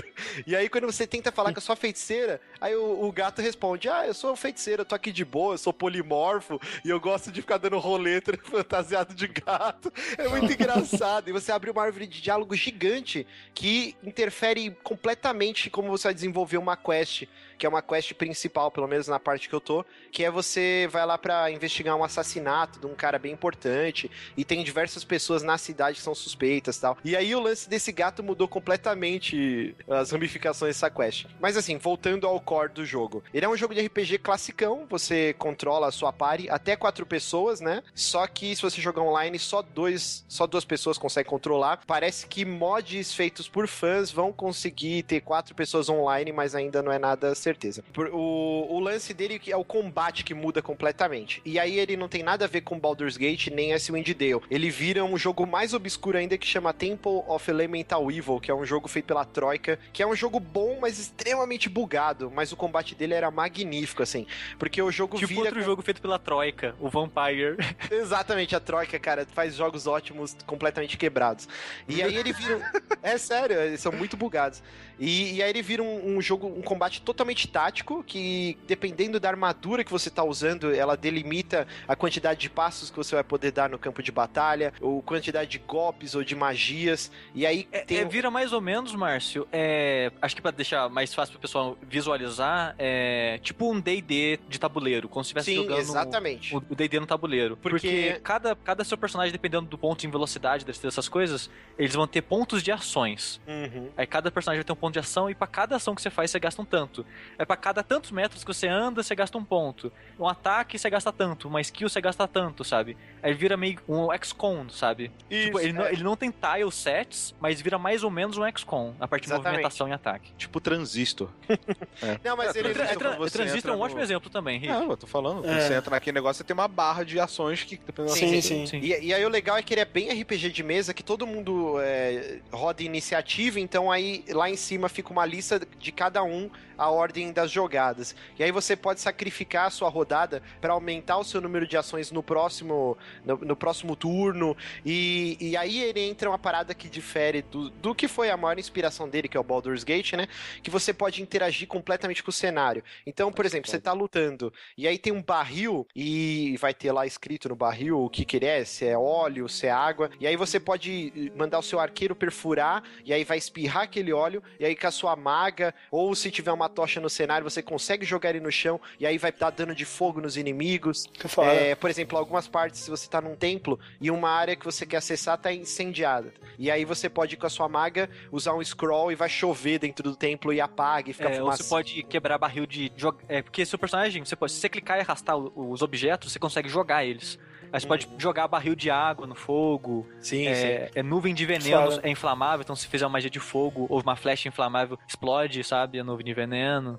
O Isso jogo, é ele, ele- é- essa interação do ambiente é muito foda, né, cara? Tipo, se tiver chovendo, se o personagem tá molhado, aí ele vai demorar mais pra pegar fogo, coisa do tipo, sabe? Tem todas essas influências do ambiente, eu achei isso muito foda, cara. Aí começa um Bem pouco foda. das minhas reclamações agora do Divinity. Apesar de ter gostado muito, eu também não gostei de muitas coisas e são coisas que, eu não sei, talvez mais um mês aí em Early Access, talvez eles poderiam ter arrumado. Eu não sei se agora eles vão continuar trabalhando em corrigir coisas do jogo. Mas assim, ele é um jogo extremamente complexo e o tutorial dele é muito ruim. É, praticamente Eu não não, existe não, tutorial. Eu achei bem ruim pela gama de Você coisas. entrou na caverna? Sim, claro. eu É, fiz na, até um caverna stream. ensina tudo que você tem que saber, cara. Não, não necessariamente, porque assim, ele tem uma mecânica que lembra bastante Ultima Online, que pra mim é o melhor MMO que já existiu na face da Terra, que você, com o seu feiticeiro, você pode criar poções. Só que em nenhum momento ele te ensina isso, então você vai juntando lá Pra mim rabo, ensina, rabo cara. de rato, não, sushi, ele não te Eu ensina que achei, você tem eu, que ter uma li- eu achei panela... três livros que falam, que ensinam a fazer Então. mistura de poções. Mas aí o jogo, ele supõe que todo mundo que jogar vai ter paciência de ler um livro. Quem, Ah, mas- quantas mas pessoas é esse pegam tipo um de livro e jogo. lê dentro de um jogo? Você leu algum livro do Skyrim? Mas o- o- quando eu peguei o livro, o jogo falou: esse livro é um livro de poções. Lê pra sei. aprender, não sei o que lá. Não, mas eu acho que o jogo falha. Ele tinha que ter um tutorial sobre essa parte. Porque você tem que ter uma panela, você tem que cozinhar lá os itens pra conseguir fazer o reagente. É, muita coisa ele não pega na sua mão, ele simplesmente joga.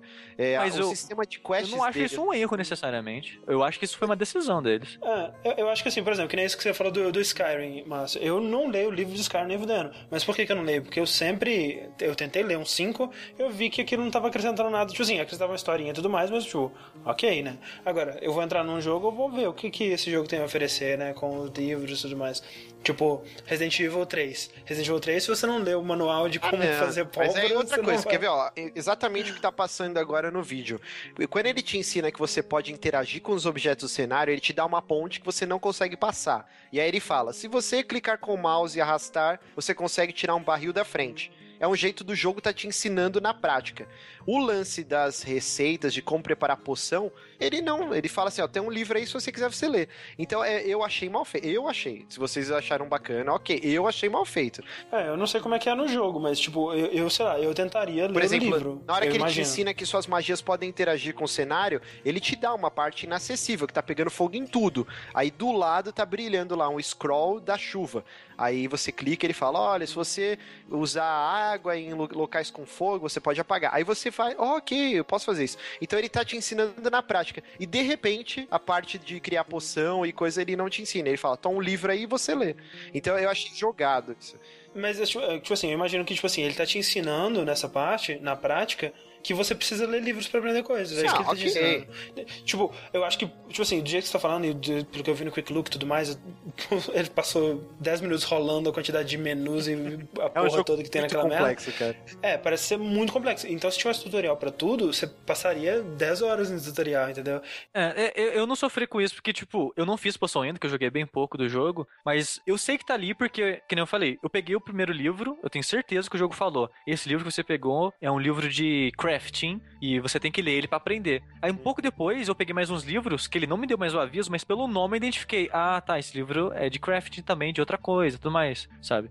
E, tipo, eu não li eles, mas quando eu for fazer crafting, eu certamente vou lá pegar os livros e vou ler. Bom, é assim, é claro que depois eu fui ler os livros, mas eu acho que assim, a gente tem que sempre pesar assim, o que que o jogo quer? Que uma quantidade enorme de pessoas vão no boca a boca e mais gente jogue. Quando você começa a dificultar e exigir Mas- muito do jogador, esse Então, vai Marcos. virando um nicho.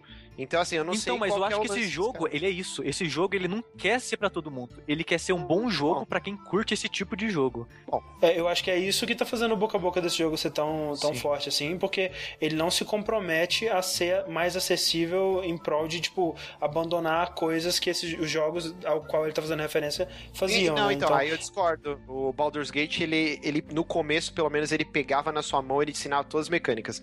Tanto que a a minha maior é, frustração, assim, com o Divinity, que eu demorei pra engrenar justamente porque o começo dele, ele te joga, assim. Eu, eu não achei o tutorial tão bom igual o Sushi achou.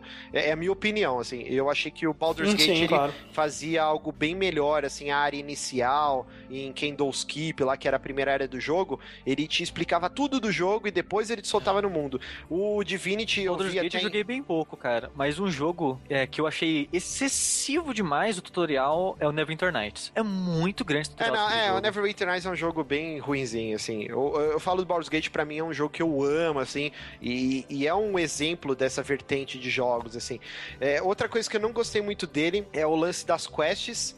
Eu achei um pouco complicado, não sei se o, se o Sushi também achou isso. É, eu achei muito ruim o sistema de quests dele. Ele meio que te joga tudo junto, e aí conforme você vai conversando com as pessoas, ele vai fazendo algumas anotações, mas ele não faz nenhum nenhuma marcação no mapa, que é um mapa gigante, diga-se passagem.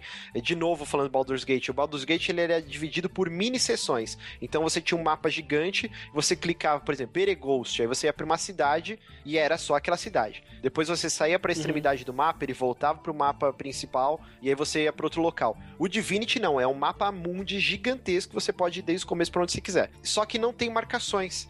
Eu tô, com, sei lá, com umas 3 horas de jogo e eu tenho três marcações na cidade, assim. Ele não te aponta pra onde você tem que ir nas quests. Então, realmente, é um jogo que é que nem vocês falaram, assim, ele é de nicho. É só pra quem Sim. investir muito tempo nele, ler todos os menus, ler os livros.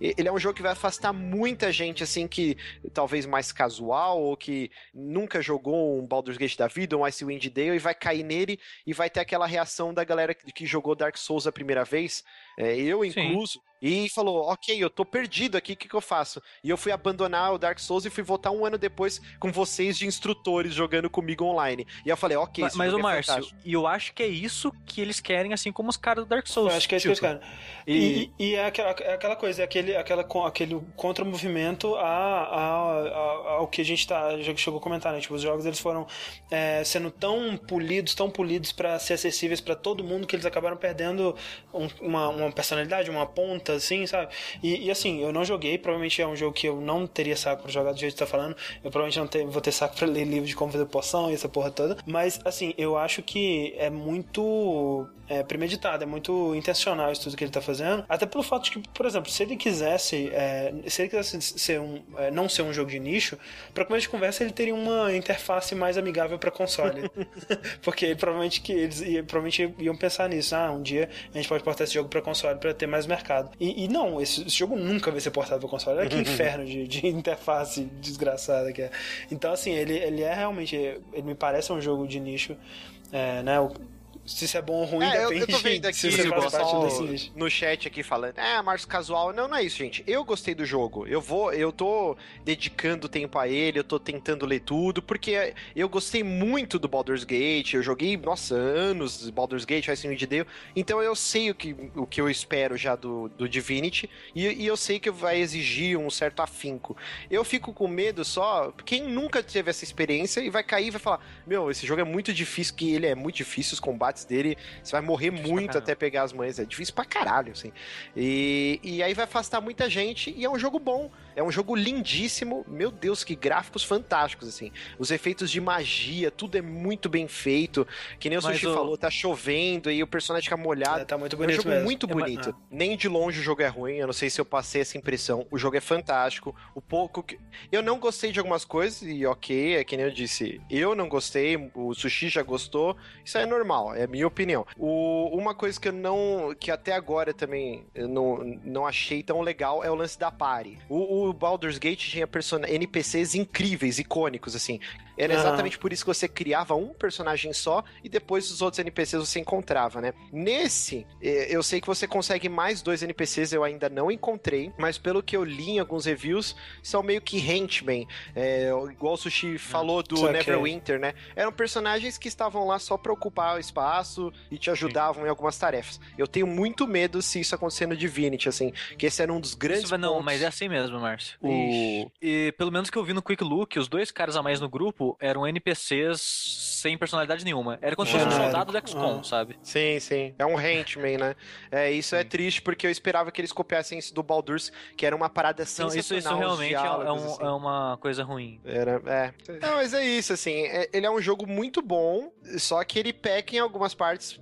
De novo, na minha opinião, pra mim, ele pecou em algumas partes por ele tentar ser muito de nicho. Então, assim, eu que sou macaco velho, que cresci jogando esses jogos, eu tô penando. Ele é muito difícil, realmente. Os combates, você vai lutar com um zumbi, bucha de canhão, e você morre, cara. É muito difícil. Beleza, então é esse Divinity Original sim, já que a gente tá falando de RPG, né, Uhum. Rick? Já que estamos falando de RPG, por que não falar de um, um outro RPG, mas que é isso que a gente tava falando mais mainstream, né? É, é verdade, é, vai pelo outro rumo, né? É, ele é o que os fãs de Divinity criticavam. Você talvez. lembra, André, quando eu falei Hum. da, do Wild Star em, algum, alguns Lembro sim, É, no último, último verso. verso já, né? Tem Fa- tanto tempo, né? tempo. Imagina um jogo tipo Wild Star, só que ele não é um MMORPG. Ele é um RPG apenas. Ele não é multiplayer, né? Então, já, Já, me chama mais atenção, tem que também, na verdade. Por exemplo, nesse tipo de jogo, você pode ser o herói né, do universo e não tem mais 800 heróis do universo junto com você. né? Então, é, é um jogo mais é, elaborado e que mais direcionado. Você, a experiência é mais tailored, né? Mais personalizada. O Amalur, Kingdoms of Amalur, que é o- esse jogo que eu estou falando, Kingdoms of Amalur. Foi um dos jogos que eu comprei na Steam Sale e ele meio que segue essa premissa, né? Ele é um jogo Peraí, peraí, Rick. Kingdoms of Amalur? Reckoning. Não É vamos verdade. confundir com os outros jogos da grande Kingdoms série of. Kingdoms of Amalur. que é que maldade, né, cara? Isso fechou. É, Kingdoms of Amalur Reckoning. É, ele de fato é um, é, é um jogo nesse estilo. É, ele é um terceira pessoa RPG, assim, bem mainstream. Ele tem a action bar, a- a- as barrinhas ali com magias, bem parecendo World of Warcraft. Ah, até o Ah. visual ele é- lembra bastante. Lembra World muito. of é. Eu acho que, na verdade, Rick, se você pegar um screenshot desse jogo e uma do Wildstar, eu não consigo diferenciar É. os dois, cara. Ah, é um pouco porque o Wildstar ele é um pouco futurista, assim, tem mais tecnologia. Mas o André não sabe Esse- Ah, disso. tá. É, eu não É, sabia ok. disso, ok. E esse ele é, ele é mais é, medieval, true, né, digamos assim. Ah, Sim, sim. E a outra, a, a maior diferença, né, para o WoW, por exemplo, é que você tem as magias lá com cooldown, mas você tem um- uma, uma batalha ativa, né? Você usa o clique do mouse para dar os golpes mesmo. Então, ele lembra bastante Fable, só que um pouco mais adulto, sabe? Tipo, imagina que Fable é, tem 14 anos e esse tem, tipo, 17, sabe? tipo, quase... 16. É, 15 e meio, 15 pouquinho já, mas deixou de ser pré-adolescente pra ser adolescente, manja, tipo isso. Entendi, entendi. É, Bem, a princípio eu gostei mais- bem mais dele do que eu gostei do Wildstar, do que eu gosto de Fable, no, geral. É, sim, Ah. de verdade. É um jogo onde a história principal. Esse que é foi o grande problema pra mim, assim. A, a- primeiro que a, a parte visual dele não é, é meio genérica. não- é, É, parece. Assim, nossa, cara, vendo um screenshot de. Velho, eu passaria tão longe. Eu pa- passei tão longe desse jogo, sabe? Porque a arte dele parece tão genérica, cara, pelo amor de Deus. E a história dele também é meio boring, assim, no geral, sabe? É, digamos que você começa é, morto numa pilha de corpos, você acorda, né? E aí você descobre que você fez parte de um, de um experimento de um gnomo que tá tentando reviver pessoas e você foi o primeiro a ser conseguido revivido de maneira ok. E mais pra frente você descobre que você é um escolhido, entre aspas, porque nesse mundo tudo tem um destino, tudo tá até tá pré-definido, né? Ah, na- nenhuma das suas escolhas não está escrita, né? E algumas pessoas conseguem é, enxergar, digamos assim, os fios do destino conectando as pessoas e esse tipo de coisa. E você é uma pessoa que consegue quebrar esses fios. Né? Você consegue, quando você mata uma pessoa, você muda todo, todo o destino ao redor daquilo, sabe? E isso eu achei até que conceito legal, mas não me, não me, não me prendeu tanto, assim. O pouco que eu joguei, na verdade não foi tão pouco assim, mas é, a, o que eu joguei, o que eu gostei mais, na verdade, foi, foram as sidequests do jogo é, tiveram algumas sidequests interessantes. O que eu gosto de, de sidequests é quando ela tem uma história menor, né? Obviamente, menor, é, mas que seja intrigante de alguma forma. Por exemplo, teve uma sidequest que eu gostei bastante, que eu tava andando na floresta, assim, tipo, de boa, e encontrei um cara sem camisa, andando assim, meio bêbado, no meio da floresta, sabe? Falei, que porra é essa? Uhum. Fui falar com ele. Aí o cara começou a falar comigo meio que grunindo, assim, sabe? E, e não conseguindo falar direito, falando em, em inglês, né? Todo errado. E ele explicando que ele era um lobo, que ele foi transformado em humano por uma fada, assim. E que ele não conseguia se mover direito, sabe? Ele não sabe, ele não sabe andar em duas pernas, ele só sabe andar em quatro. que foda. E, é, ele tava todo zoado, não sabia mexer. E aí eu fiquei na dúvida, cara, esse cara realmente é isso ou ele é um maluco da floresta, tá ligado? Só um, Só um maluco, maluco bêbado, um dragadão. Pode ser. Uhum. Aí ele falou: não, vai lá e mata aquelas fadas e traga uma água especial de não sei o que e tal. E eu fiquei nessa dúvida. Fui lá, matei as, as fadinhas e não sei o que. E quando eu dei a, a, poção pra ele, ele tomou. E, cara, por um segundo eu achei que não ia acontecer nada, cara, porque demorou um pouco, sabe? tipo, eu achei que isso ia ser um cara. Ia, maluco, maluco, ia continuar né? a vida dele. de quatro e ia começar a correr fingindo que era um lobo. Voltou a funcionar. É. Não, mas aí ele vira um lobo e fala: vou contar é, seus feitos pra minha alcateia, sabe? E, tipo, nada muda, porque mais pra frente eu encontro encontro alguns lobos e mato todos eles normalmente. é. É, é, rapidinho, Henrique. O pessoal aqui no chat tá perguntando se é o, o Joey Madureira que fez os, os concept arts, né, do jogo. Não, o Joey Madureira é do Esse né? do Reino da Marula aí foi o Todd McFarlane, criador Sim. do Spawn, um dos criadores da editora Image. É, vale dizer, assim, uma historinha bem rápida sobre o estúdio desse, desse jogo, que acho que é interessante saber, é que foi um ex-jogador de beisebol, muito famoso até, é, Kurt Schilling, eu acho que é o nome do cara. Ele montou, ele é muito fanático por jogo. Ele falou: Cara, eu sou milionário, cara, vou montar um estúdio de jogo, foda-se. Aí ele foi e montou o estúdio de jogo dele, que é esse 38 Studios. E aí ele juntou uma galera de re responsa para fazer o jogo, que é Todd McFarlane, né? Goste ou não, ele é um cara famoso. E para escrever o universo, ele chamou aquele R.A. Salvatore, famosíssimo aí de, de, de, né, de histórias medievais, de fantasia, Exato. etc. Né? É, então, assim, uma galera responsa pelo jogo e, assim, parece que o Salvatore ele chegou a escrever uma bíblia, né, sobre o universo do jogo e, e, e né, eles teriam história para vários jogos, inclusive, tanto é que a, a, ideia é que o, o primeiro jogo, na verdade, ele seria um MMO, né? Que seria o Kingdoms of Amalur. Online. Alguma coisa assim. E que nunca, obviamente, nunca chegou a ser feito. E esse jogo, o Reckoning, seria um jogo mais rápido que eles fariam nesse, nesse meio caminho para poder financiar melhor esse MMO. E obviamente não deu certo, né? O que é estranho, cara, porque o Salvatore realmente é muito bom. É Sim. muito bom mesmo. As histórias de Blitz são fenomenais. Mas qual que é a vantagem? O Salvatore ele escreve uma história muito boa num setting que já tá pré-definido, que é o do, o, do Dungeons Forgotten and Dragons. For, Forgotten Realms, é, exato. Então, assim, de repente, com, com as restrições né, de um mundo já existente, ele conseguiu se fazer uma história muito mais fantástica do que se ele tivesse que criar uma coisa do nada. Eu acho que talvez tenha é. sido esse o problema. É, e no talvez. caso do, do, do Mark Farlane aí, cara, desculpa, mas não, não, não tem, um estilo, tem. né? Eu, eu tenho certeza que ele deve ter feito concepts fodas pra caralho, mas que não, não, não, não viraram nada dentro do jogo de maneiro, pelo menos até onde eu fui, entendeu? Exatamente. Porque... O engraçado, porque no Darksiders você vê latente o traço de Joey Madureira. Total. É o traço dele é da HQ, forte. assim. Sim. Quem é que falava? Acho que era o Fred que falava que era o traço de que o cara que começou a desenhar e não parou nunca mais. É. nunca parou. Ele, ele, continua. Ele começa, ele, ele não sabe quando parar, ele vai acrescentando é. coisas. Sempre é dá tipo pra colocar mais uma fivela, mais uma. É. Mais, uma, mais uma ombreira. Exato.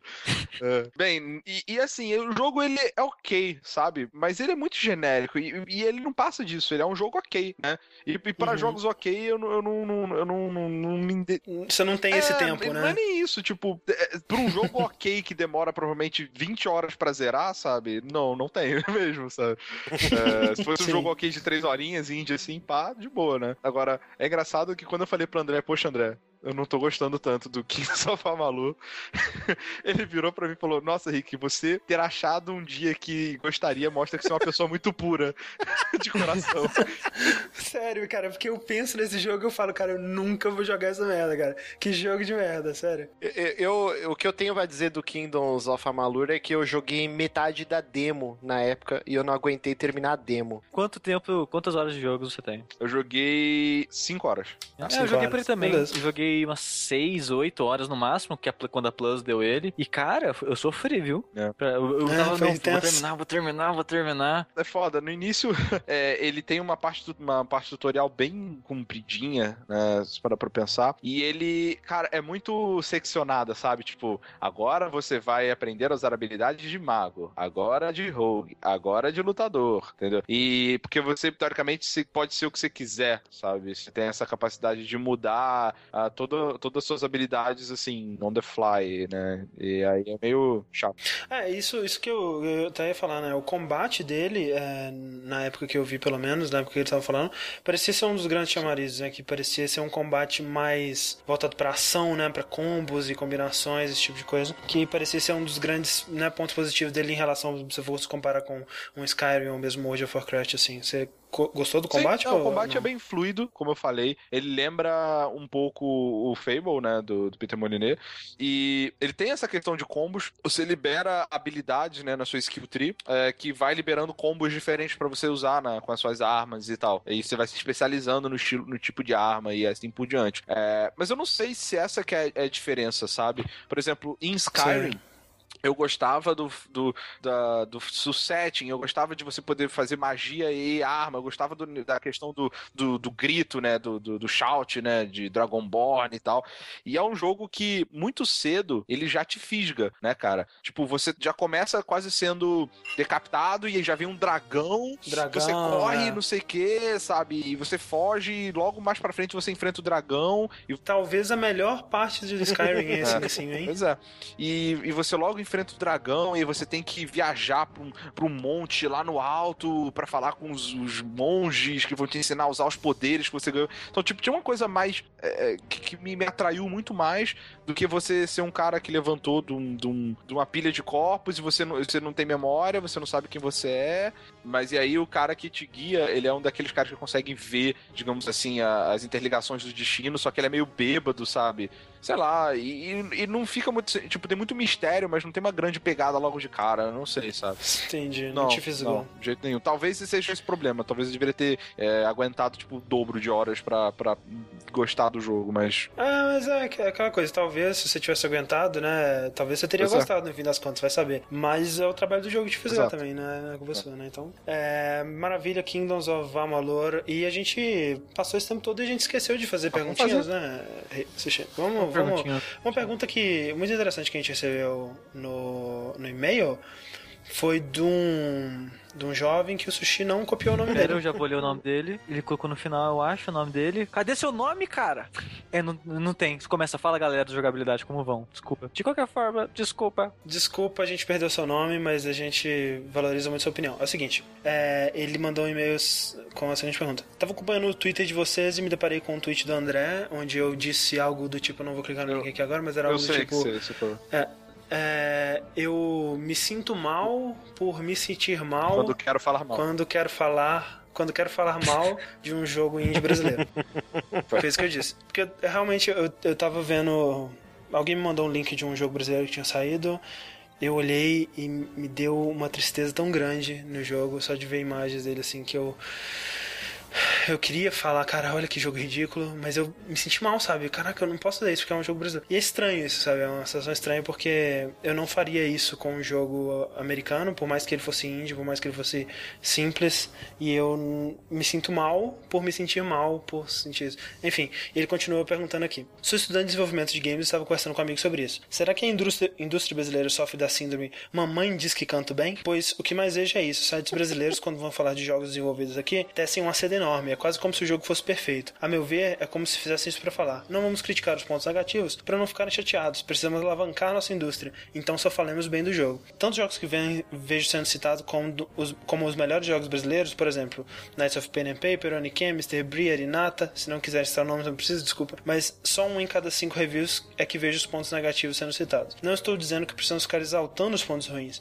mas para os desenvolvedores e para os estudantes é bom saber onde nossa indústria está errando e acertando. Também gostaria de saber. Uh, ok, enfim, é só isso mesmo. É realmente isso, cara. Infelizmente, é essa sensação que eu tenho. Que, tipo, se eu falar mal, porra, cara, o cara teve tanta dificuldade. Você tem ideia de como é difícil você fazer um jogo no Brasil sem incentivo nenhum de porra nenhuma e de conseguir lançar esse jogo e, né, tá ganhando dinheiro com aquele jogo. Eu me sinto realmente mal de estar tá falando mal do, do jogo. E é meio que esse, esse sentimento, tipo, eu não vou falar mal porque eu quero que. Eu não quero desencorajar uhum. o desenvolvedor brasileiro. Eu quero que tenha mais, eu quero que eles aprendam com esses erros, né? E com, com, né, aprendam com essa experiência e melhorem. Mas realmente, se ninguém apontar o erro, né? Se todo mundo estiver falando, não, tá muito bonito, tá muito legal, ele não vai crescer, né? Talvez, em teoria. Eu acho engraçado você falar isso, André, porque eu acho que tem dois, é, dois fatores que pesam muito nesses sentimentos que você tem. Um é o fato de que na internet, a maioria das críticas elas não são construtivas, né? Exato. Ela, ela vira e fala, cara, esse jogo é uma merda, ponto, sabe?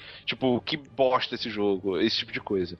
É, isso é, é meio que natural da internet, eu acho que quando é o meio que a gente tem para falar das coisas, a gente meio que se repreende por algum motivo, não sei porquê. É. Apesar de eu ter certeza que você não faria isso, você daria contexto nas coisas. Sim. Né? É, e sim, aí, sim, claro. voltando pro ponto da pessoa que mandou o e-mail, é uma coisa muito, é, muito importante, cara, criticar, sabe? Porque uhum. é, é, como, é como o pessoal lá na, na minha empresa fala: é, o feedback, você é responsável pelo crescimento das pessoas que trabalham com você, sabe? O, o feedback, quando você dá pra pessoa, ele, ele tem que. Você tem que dar. Se você não dá, a culpa é sua para essa pessoa não melhorar. É. Entendeu? Então, sim, assim, sim, é se você fica calado, se, se não, não, não, não dá uma crítica construtiva, não permite com que essa pessoa é, cresça e, e mantém a ilusão de que ela tá perfeita, que não tem onde melhorar, você tá prejudicando ela, na verdade, você não tá ajudando. Sim. O lance, nesse caso específico, Rick, é que era, era uma coisa mais minha, uhum. mais, mais maldosa minha, talvez, é no sentido de que, ok, eu vou falar, é um jogo chamado Guy and the Nefarious and alguma coisa Land. The alguma coisa assim, Guy, Guy alguma coisa lenta. Vi imagens, eu não joguei o jogo, eu vi imagens, vi né, o vídeo do, de gameplay e tudo mais. Eu achei, assim, terrível, achei a arte horrorosa, achei, sabe, piadinha com é, mais de 8 mil de Dragon Ball, é, piadinha, tipo... Com, com, com, Vegeta no jogo. Com, é, o Vegeta no jogo, com piadinha com, com Batman, tipo assim, co, a coisa mais denominador, menor denominador possível, sabe? Que, que o cara poderia ter feito. E, tipo, eu se fosse um desenvolvedor é, americano, eu teria falado, cara, que parada ridícula, vamos uhum. rir disso. E eu não consegui fazer isso com, com o jogo brasileiro. E, e essa, essa diferença de tratamento foi o que Sim. me incomodou. Eu percebi que eu tenho essa diferença de tratamento, essa dificuldade de tratar como eu trataria um jogo indie americano ou de outro país com um brasileiro, é, por exemplo. Talvez, André, seja mais o sentimento de. Você não, não, não pelo fato de como você trataria o jogo sabendo que é brasileiro, mas talvez o, o fato de como você trata o indie americano. Porque no indie americano você uhum. não se daria talvez o trabalho de elaborar uma, uma resenha sobre ou apontar detalhes. Você simplesmente chegaria no Twitter e falasse, uhum. nossa, que jogo ridículo, ou coisa assim. É, mas pro jogo brasileiro, como tem chances desse, desse autor é, tem mais chances, cara, isso, isso, ou entender isso, é. ou vir perguntar, eu acho que é importante sim você virar e falar, olha, você não se esforçou para fazer essa, essa, essa, essa, piada, simplesmente fazer referência não é, não é engraçado, necessariamente. Você tá apelando hum, muitas é, vezes é. só pra nostalgia de uma pessoa ou outra, sabe? Mas você não tá elaborando, você não tá criando um, uma, uma, uma situação engraçada de, de fato, né? Então, é, é, é talvez seja. É, não, não se sinta mal por isso, né? Eu acho que, Sim. de fato, você tem mais impacto pro índios brasileiros do que para americanos. E aí você. É, é, tá certo você sentir mal, você tem que elaborar mais mesmo, sabe? É, eu, eu concordo completamente com o Rick, esse lance que ele falou. É, o problema é o jeito que a galera critica, né? Você chegar pro cara e falar, ó, oh, esse jogo não tá legal. Vou citar dois exemplos, né? A galera que conhece o cenário Tormenta, né? O cenário mais popular de RPG nacional É, e eu conheço pessoalmente o Trevisan, que é um dos criadores, tudo. E, e aí eles estão fazendo um jogo. A gente até entrevistou na época do Drink and Play os, os criadores, os desenvolvedores. E o último, saiu faz umas duas, três semanas aí o, o trailer final do jogo e tá bem feio. E aí, tipo, uhum. eu cheguei pro Trevisan e falei, cara, o que que aconteceu? O jogo tá bem feio. Mas é diferente você chegar com os dois pés no peito. Esse jogo tá uma merda. Zoando. Onde que, que vocês fizeram com o Sim. dinheiro do. O, o, não é Kickstarter, o Kickstarter brasileiro, como chama? É, Isso, Catarse. Catarse. Vocês pegaram dinheiro para vocês. Sabe? É ridículo você ler no YouTube esses comentários. Sim. E isso deve deixar muito para baixo quem tá fazendo a parada, assim. Uhum. Então acho que são dois pesos diferentes aí. E aí, a contraponto, tem o lance da Joy Masher, né? Que eu também, assim, eu, eu conheço pessoalmente o Danilo Dias. E, e eu acho uhum. os dois jogos que eles fizeram muito bons, assim. O Odalos... É, o Oniken eu tenho que falar. É um jogo que é foi o, o, o, o primeiro jogo brasileiro, um dos primeiros jogos brasileiros uhum. que eu vi. Falei, ok, esse jogo é, é foda. Esse jogo é, é e, muito e o bem feito. Quem jogou a demo, assim, eu, eu não conheço ninguém que falou, nossa, isso aqui tá horrível. Eu, eu tô pilhadíssimo, uhum. assim. E é engraçado que o Danilo, ele põe pinto em tudo. Se você for analisar o jogo, todos os chefes, cenários, tudo tem um pinto gigante, assim. Parece a jogabilidade, né? É o André que fez a arte do jogo. é sério. Tipo isso, por isso que eu ele gostei. Ele põe pinto em tudo. E ele sempre cobra, galera, por favor, se tiver zoado, Galera, me fala. Tá vendo pinto aí? É. Não, ele põe, ó, esse chefe aqui é o pinto. O, o segundo chefe do Odalos é um pinto gigante, cara, com bola e tudo, se você for olhar. Do Odalos não, do Oniken. E, e ele sempre fala assim, ó, por favor, se vocês estiverem achando coisa, alguma coisa zoada, vocês me falam que eu vou moldar aqui. Então eu acho que é tudo do jeito que você critica, né? É, ah, que o André certeza. sempre fala a internet como uma entidade, uma hive mind, assim. Então, assim, o pessoal vem e fala qualquer bosta que vier na cabeça, né? É, mas eu acho que essa diferença mesmo, é que, tipo, eu não preciso me preocupar em ser. fazer uma crítica não construtiva para um desenvolvedor indie, porque eu sei que. um desenvolvedor indie americano, que eu sei que ele não vai ler aquilo. E, e aquela crítica minha não vai influenciar ele de forma alguma. Provavelmente, né? 90% de chance. É, acho, agora, que é mais, pro, acho que é mais brasileiro, cara. agora, pro desenvolvedor brasileiro, né? Realmente tem que. Eu acho que tem que. Tem que eu vou me esforçar a criticar quando eu ver algo é, ruim, mas né, fazer, tentar fazer uma crítica construtiva de qualquer forma. Maravilha. Muito obrigado pela sua pergunta. Desculpa a gente não ter visto o seu nome. É, vamos lá então para o, o, próximo jogo, que também é um jogo indie. Esse é um jogo indie que é, eu conheci o, o, o, personagem dele antes de conhecer o jogo. Eu também. Acho que muita gente. Porque o Jonathan Blow, né, que é o desenvolvedor do Braid, aí tá fazendo The Witness e tudo mais, ele tem uma mania, talvez, de, de começar a usar como avatar um, algum personagem, alguma, é, é, alguma coisa é, de um jogo, jogo que, que, ele, tá, quer divulgar. É. Que ele quer divulgar, né? Ele o Jonathan Blow ele tem essa, essa fama de ser meio que um, um mensageiro dos jogos indies, talvez. E, e foi ele que me apresentou, é, foi, foi ele que me fez ter noção da existência de 1001 Spikes, que é um joguinho é, de plataforma, 8 bits, que poderia ser classificado no subgênero do Masocore, que é aquele, aquele gênero Passa para velho. masoquistas. Um mainstream aí mais é, é, reconhecível nesse estilo que talvez chega perto, mas eu não acho que seja tão difícil. É o Super Meat Boy, acho que Super Meat Boy é né? Tranquilinho, ah. perto de One Thousand One Spikes. É um jogo que eu gostei de muita coisa dele e não gostei de muitas outras também. É, eu quero. Eu acho que daqui quem jogou também foi só o Sushi, né? E eu quero saber o que, que o Sushi achou do jogo também, porque acho que o Sushi ele jogou, jogou até mais que eu. É, mas ele. O que, que é o, o One Thousand One Spikes? Ele é um, um você joga com um, um rapazinho, um jovenzinho explorador estilo Indiana Jones. Aban Hawkins. Aban Hawkins, um nome muito bom também, parabéns. E você tem que entrar no... Tem todo... Eles tiveram um, um esforço muito grande com a história, né? Tem cutscenes e, e ceninhas e com, cutscenes com pegadas em gráficos 8 bits. É, tipo Ninja Gaiden, exatamente. Eita. E você tem que invadir esse templo e pegar o dinheiro, o, tesouro, alguma coisa com seu pai que fazia é, você não isso. Sabe o que foi pegar, né? Sumiu. O, o, seu pai, ele era um explorador. É como se o seu pai fosse Indiana Jones e você odiasse seu pai isso. porque não tinha uma relação muito você... boa com ele.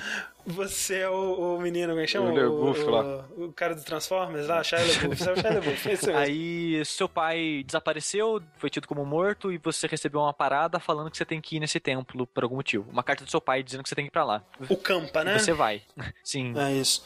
E aí, e aí realmente, né, você entra esse templo e são um, um, tem um mapa mundi que é dividido em vários mundos, né, cada um tematizado com uma cor e com um, um tema. O primeiro são é, uma, uma, florestinha, de, depois tem um que é verdezinho com graminha, depois tem um de fogo, tem um, enfim. E o lance é que o grande desafio dele é, são as armadilhas, né? Você tem é, vários tipos de armadilha que você vai aprendendo a identificar com o passar do tempo e você tem que atravessar a fase numa, numa pegada só, né? Nenhuma fase ela tem checkpoint. Pegar uma chave, toda fase ela tem uma caveirinha dourada que você tem que pegar, você pode pegar também, né? Que é um, um, um coletável né, extra. E uma coisa que ele faz que é muito interessante na jogabilidade é que ele tem dois botões de pulo.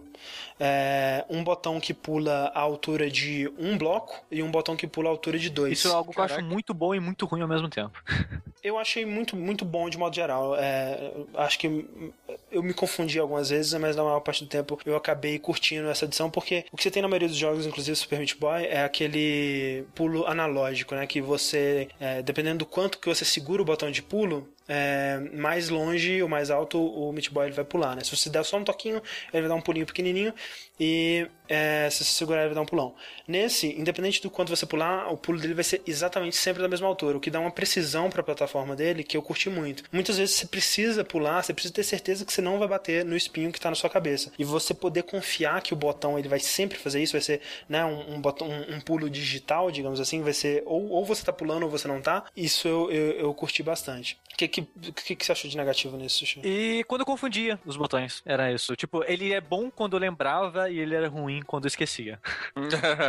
isso, tipo, é, mas, mas, ele tem um lance muito legal, que tipo, eu esse jogo talvez ele não seja isso, mas na minha mente ele funciona como se fosse um puzzle. A, cada fase para mim é um hum. puzzle. E eu tenho que olhar ela, analisar e ver como Sim. ela funciona e como eu passo nela, sabe? E tem parte do puzzle é que é você saber quando usar o pulo certo na hora certa. Porque eu tenho, eu sou maluco Sim. e eu quero otimizar a meu tempo o máximo possível nas fases. Eu quero o mais rápido uhum. possível. Se você pular muito alto, você tá perdendo tempo, porque às vezes você vai cair de mais alto num lugar mais baixo, entendeu? Então você tem que usar o pulo Sim. mais curto. Então eu ficava com essa neura na cabeça de saber o pulo certo na hora certa, sabe? Todas as é, vezes. Eu acho que, dependendo, é, eu não joguei, tá? E assim, na minha cabeça, a princípio, não, não, não parecia ser uma coisa muito legal esse lance do pulo A e pulo B, sabe? Mas pensando uhum. agora que as fases, elas são, é, digamos, bem fixas, assim, quando você identifica o, o obstáculo, você vai estar sempre ali, você pode se preparar preparar para ele e tal acho que às vezes é um caso de você, tipo, meio que memorizar, sabe? Tipo, ah, agora é, não, a, memorizar, A, B, a, A, B, B, é. sabe? Tipo, vou ter que usar dois Sim. pulos pequenos, dois pulos grandes, dois pulos pequenos. é, o Rick, eu acho que tem memorização. Se você memorizar aquela fase, você vai passar aquela fase com mais é, fluidez, com mais facilidade. Mas eu acho que se, conforme você joga, você aprende como o jogo funciona. Você ah. começa a. É, você vê a distância, você vê as armadilhas, você fala, ah, eu tenho essa distância de armadilha, qual pulo eu uso, sabe? Com o uhum. tempo, você aprende como que o jogo funciona, como as armadilhas, as situações, sabe? Você consegue e você para de fluidamente, assim. E você, é, você começa a identificar como reagir e para de ser tentativa é, e erro e você aprende, não, eu faço isso, sabe? Uhum. Pra passar dali. É, aqui tem, tem muito, muito lugar que ainda é muito tentativa e erro, a menos que, né, sei lá, talvez o Sushi, ele, com o seu poder de Elite Gamer, ele consegue analisar muito melhor o cenário do que eu. Mas tem umas fases, por exemplo, que tem umas bolas rolando de todos os lados e tudo mais, que eu só vou realmente descobrir o que, que eu tenho que fazer e, e, e como passar dali depois de várias tentativas e erros, onde sim, eu vou sim. decorar é. onde eu tenho que estar em cada momento pra não ser esmagado Quando pela, eu comecei a jogar esse jogo, eu tava, sei lá, no segundo mundo, comecinho ainda, que o primeiro tutorial, eu tava assim, putz, por que, que o pessoal gosta tanto desse jogo? Ele parece tão tentativa e erro, ele parece tão filho da puta, sabe? Uhum. Mas conforme eu fui jogando, eu fui pegando jeito, cara, teve várias fases que eu passei sem morrer, sabe? Tipo... É mesmo, é, foi muito raro isso pra mim. Eu, no, no começo, tiveram algumas, é, mas assim, depois, sei lá, do Mundo do Fogo pra frente, nenhuma, sabe? E, e o, o negócio pra mim é que é, isso da, da tentativa e erro não é necessariamente algo negativo. Eu, eu acho que essa, essa tentativa, essa, esse esforço de memorizar o que está acontecendo na fase e conseguir fazer ela perfeitamente é algo que, que, que me atrai. E eu concordo com o Sushi, tem muito de aprendizado também. Você vai aprendendo, tipo, ah, qual estatuazinha, como é que é a boca da estatuazinha que pode. Isso, isso, é, isso é foda, né, cara? Quando, quando eu percebi a diferença, é porque o jogo ele tem. Tem dois tipos de armadilhas que você vê desde o começo, que são os principais tipos de armadilhas armadilha, que é o espinho que sai do chão e as estátuas, Uhum. que são umas cabeças que cospem dardos em você. E você morre com hit em qualquer coisa no jogo. O espinho que sai do chão tem o que sai com pressão. Quando você pisa, ele sai em cima de você. E tem um que é, funciona através de um time. E com time você vai ver quando você parar e observar a fase. Ah, ok, aquilo funciona num time. E o de pressão, você tem que ser. Você tem que prestar atenção mesmo, porque quando você pisa, Sim, ele faz sim. um som, aparece a pontinha dele, aí ele sai com tudo. Então você tem que prestar atenção no som, que você ativou a armadilha, você tem que prestar atenção que a pontinha dele saiu do chão. Então o jogo tá te Isso. avisando, pelo menos, que você vai morrer. E o lance dos, da cabeça que cospe o dardo, a que não cospe, você vê que ela é meio amassada, meio quebrada, a boca é meio torta. E a outra é a boca reta. É, é uma boquinha triste. É, uma boquinha, a boquinha normal é a que cospe o dado e a que não cospe é triste. É, e, e você vai, você vai percebendo que, tipo, ah, eu sei que é, tem algum. é, nesse bloco eu sei que provavelmente não vai. Pelo posicionamento dele, provavelmente não vai ter espinho. Nesse aqui provavelmente vai, mas talvez não tenha, né? E esse tipo de coisa você vai começando a, a reparar no cenário. Você vai começando a reparar onde pode estar escondida a caveira. Geralmente é bem fácil de identificar, né? É um bloco rachado, esse tipo de coisa. Tem muito aprendizado também, mas eu acho que tem, pra mim pelo menos, que né, tem só apenas um ser humano dos videogames, é, tem muito tem muito de tentativa Duas coisas que eu queria falar desse jogo. O personagem, quando você está escolhendo o World Map, é o Rick na época do downloading. E, e ele me lembra muito, e isso é triste, o Pitfall de Nintendinho, que é um dos jogos que eu mais chorei quando eu era Hum, criança. Sei. Sim, sim, é um jogo filho da Aquele lá é um jogo filho da puta, esse aí é de boa, perto daqui. É. Outra coisa interessante, né, é que é interessante em teoria, mas no fim das contas eu não gostei de como eles fizeram, é que assim como Super Meat Boy, você tem vários é, personagens é, extras, né, de outros jogos e outras, né, várias piadinhas, por exemplo, tem o próprio Jonathan Sim, Blow como personagem cara. jogável. Excelente. Quando você joga com ele, toca aquela musiquinha do Bastion em versão chiptune. Mas o que eu achei ruim disso é que cada personagem extra, ele tem uma campanha. Por exemplo, eu não posso liberar o Jonathan Blow ou o Commander Video, por exemplo, e continuar de onde eu tava com ele. Eu entendo por quê, né? Porque cada um tem uma habilidade diferente e ferrar o jogo e meio que tirar um pouco da- do desafio. Mas, porra, né, cara? Vamos brincar um pouco, é um joguinho, afinal de contas. É... E duas coisas que, eu não, que me incomodam profundamente no jogo, que uma delas deixou de ser menos grave porque eu passei a jogar escutando podcast, que é o fato de que, ao contrário do Super Meat Boy, toda vez que você morre, a música reseta. E para um jogo que você morre tanto, isso é um inferno, porque a trilha sonora ela é legal. Mas você ficar ouvindo o mesmo pedacinho da música, especialmente no- nos mundos pra frente, que a música ela demora um pouco pra começar realmente, você começa ouvindo sempre aquele comecinho, né? Mesmo toda vez que você começa de, de 20 em 20 segundos, é muito ruim. Eu não sei como que eles desenvolveram o jogo e não viram, não identificaram isso como um problema. Aliás, fica a dica, né? Se você tiver for desenvolver um jogo onde você morra muito ou as fases sejam muito curtas, né? Mantenham a, a música fluida. E outra coisa que o André vai reclamar vai ser a tela de morte. a tela de morte, que no caso do Super Meat Boy, por exemplo, você morre, é um jogo, né, que leva a morte em consideração como algo constante no jogo. Você morre e, pô, a tela pisca e você começou de novo, né? Nesse, a tela vai pra preto, escreve você está morto e você tem que apertar um botão pra começar de novo. Que parece simples e é rápido, mas quando você tá morrendo infinitas vezes, 20 vezes em um minuto, mentira, não é tanto assim também, é chato, porque, tipo assim, eu sempre vou querer é, começar de novo. É que nem o dinheiro no Diablo. Por que, que você me faz clicar no dinheiro? Eu sempre vou querer o dinheiro. Me dá o dinheiro, sabe? Me dá o disse, disse o ladrão, né, cara? Disso, não. Sempre vou querer dinheiro. É a mesma coisa da, da morte nesse jogo. Eu sempre vou querer tentar de novo. Se eu não quiser tentar de novo, eu vou apertar um outro botão pra querer sair do jogo. Então, tipo, sempre me recomeça. Eu sempre vou querer recomeçar. É, então, isso, assim, é são duas coisas pequenas, mas que ao, ao longo do jogo é, acabam incomodando bastante. Mas eu, eu gostei muito. Eu- realmente é um jogo dificílimo.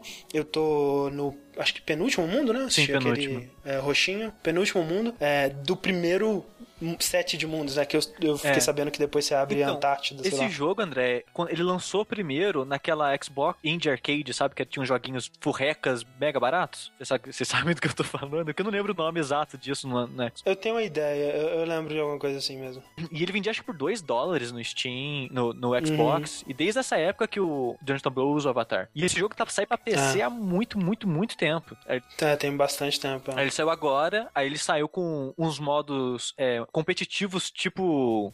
sei lá, Thorfall, essas coisas, sabe? O Samurai Gun tudo mais. E é bem interessante que você Sim. joga com quatro pessoas e tem uns que são tipo fase, tipo New Super Mario, Bo New Super Mario Bros. Tem uns que são combates por dinheiro, sabe? Tem uns vários modos diferentes. A própria campanha tem cop, o que eu acho um absurdo, cara. Quem que joga Não, é horrível da campanha em campanha cop? Eu não sei. É mas, mas eu acho bem interessante que eles colocaram.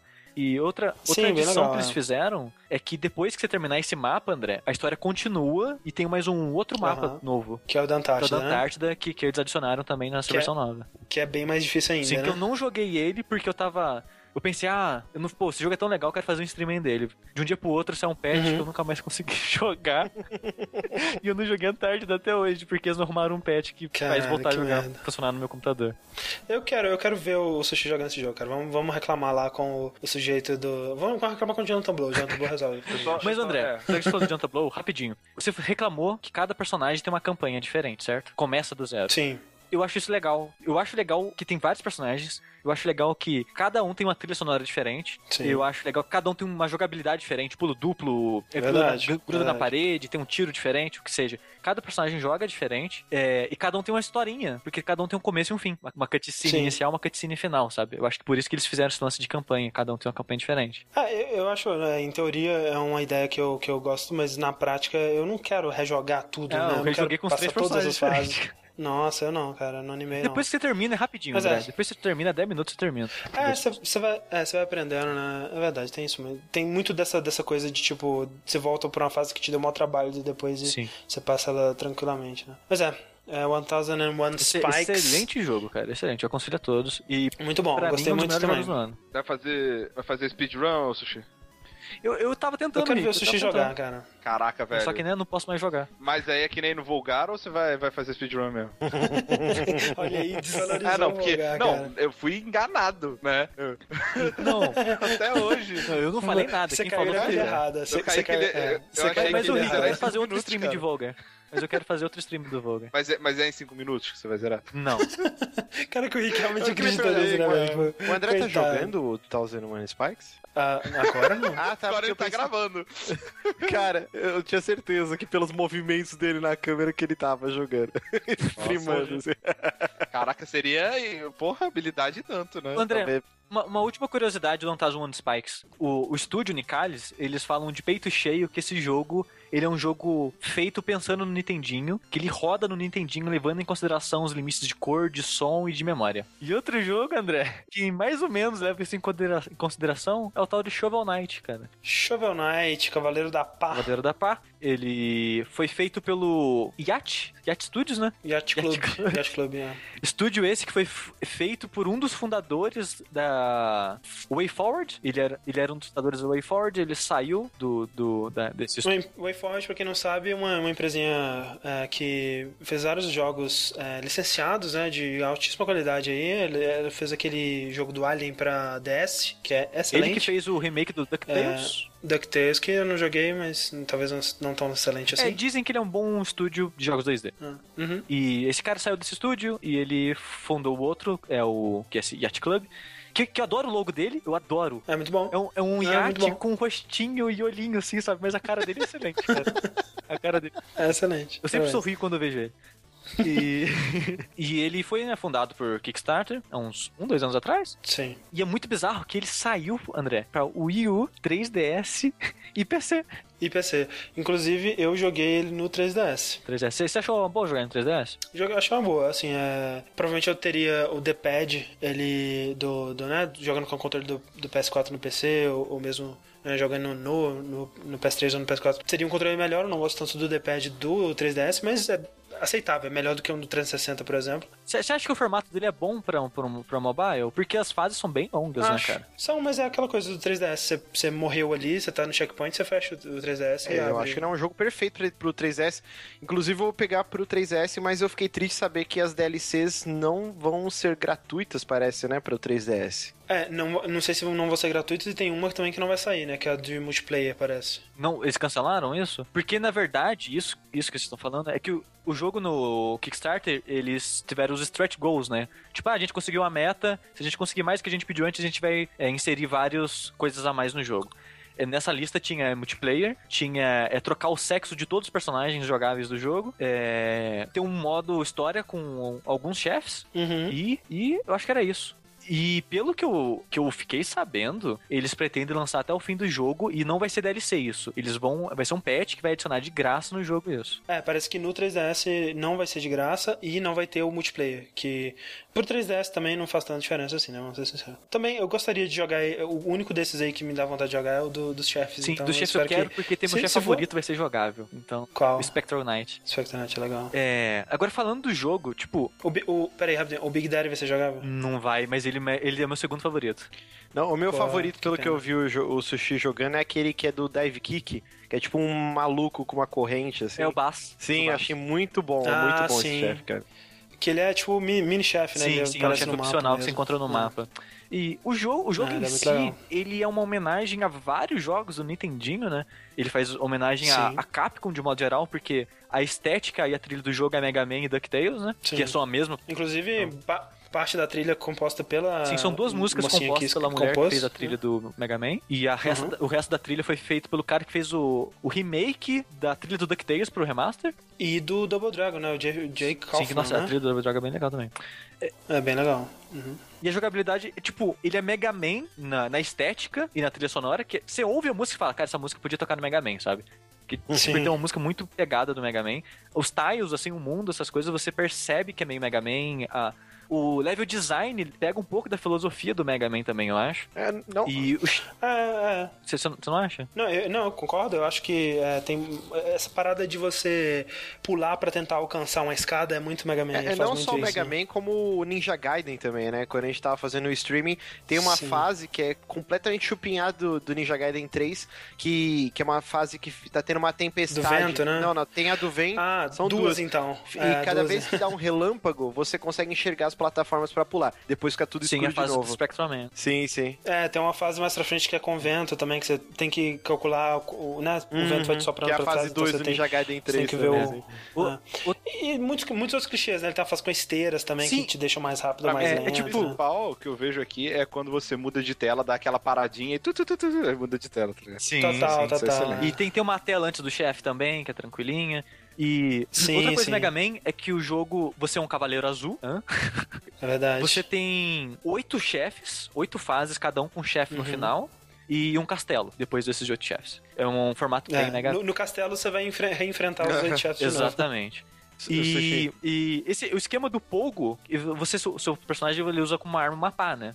E um dos ataques é você, quando você tá caindo, se você apertar pra baixo, ele coloca a pá pra baixo, e se você quicar no inimigo, acertar o inimigo, você quica, né? Então você pode ficar pulando de Pra, inimigo em pra inimigo. baixo. É uma das principais habilidades dele, não só pra combate, como pra plataforma também. né? Você usa ela muito E pra atravessar todo o mundo faz cenário. comparação com DuckTales, né? Uhum. Com, o ca- com Uhum, é. a bengala. Só que o desenvolvedor falou que a inspiração dele, na verdade, veio do Zelda 2, que o Link ele tem essa habilidade de atacar pra baixo Sim. E Sim. ficar. Então, Eu acho que o lance, a comparação com o DuckTales, que é mais apta, embora o desenvolvedor discorde, aqui no DuckTales era usado como pra plataforma sim. também, né? Pra você Mas, usar é, pra mas se você olhar o movimento que ele faz com a pá quando ele tá indo pra baixo, assim, é igualzinho do Link, assim, bem Sim, é parecido. verdade. É, outra coisa, é, Zelda, do Zelda 2 no caso, é que o jogo ele tem um, um mapa mundi, que é o mapa do Zelda 3, que é aquele mapa Uhum. com as linhas ligando as fases e aparecem inimigos que ficam andando nas áreas das fases, igual o Super Peraí, Mario. você você falou Zelda 3 ou é Zelda 2? É tipo o Super. é, ma- o mapa me lembrou mais um Super É, Mario exato. 3. Não, é isso que eu tô falando. Eu falei, o mapa é o Mario 3. É que você falou Zelda Eu 3. falei Zelda, desculpa, você falou é, Zelda Super Mario 3. 3.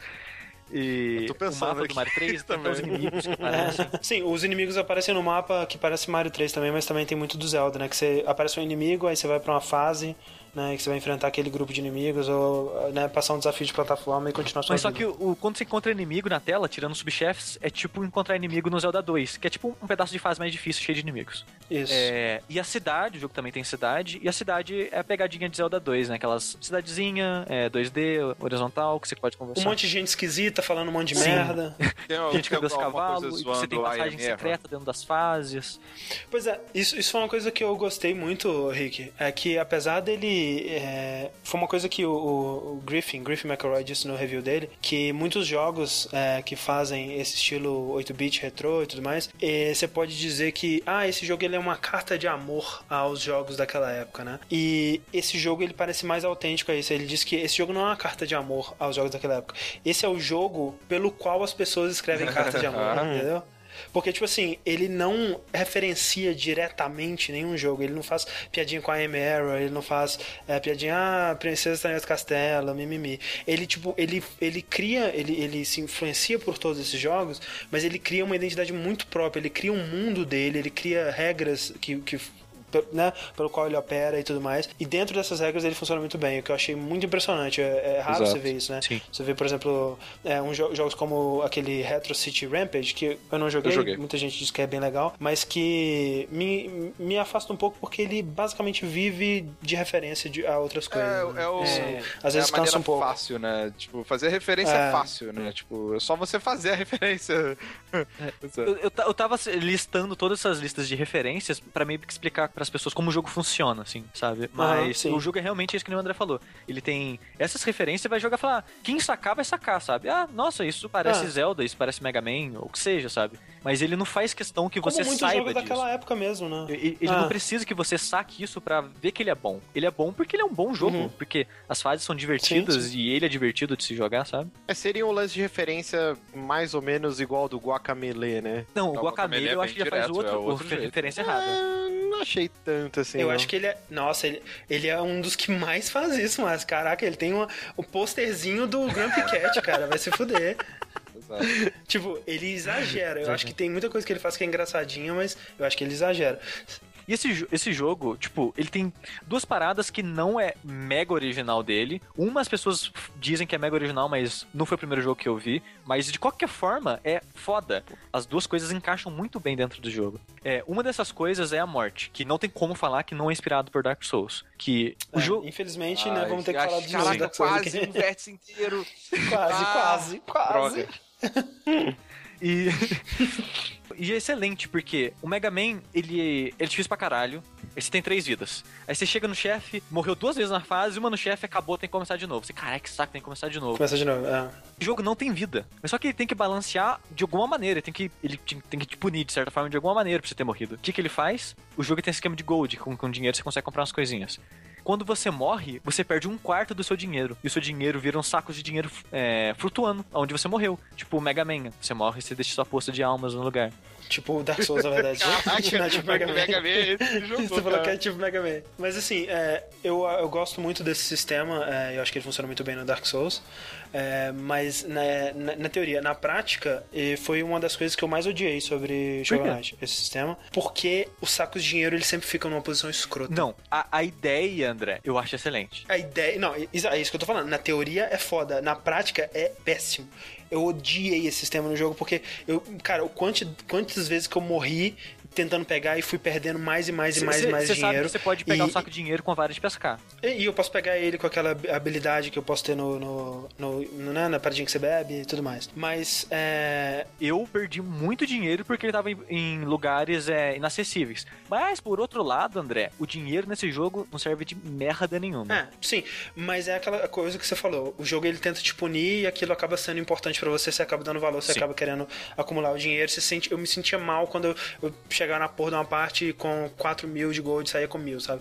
Que merda. Mas assim, é, o que eu acho que é o problema nesse, nesse lance é que eles viram como o Dark Souls fazia, acharam legal, mas eles não viram, né, uma das coisas mais importantes que o Dark Souls faz para fazer isso funcionar, que é. Colocar um tempo atrás. Colocar sua poça de sangue um tempo atrás, exatamente. Eles tinham que ter feito isso.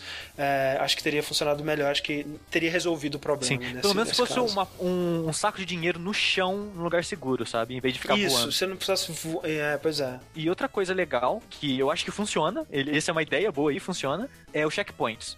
As fases desse jogo Isso são é bem grandes. Cada um tem 5, 6 checkpoints.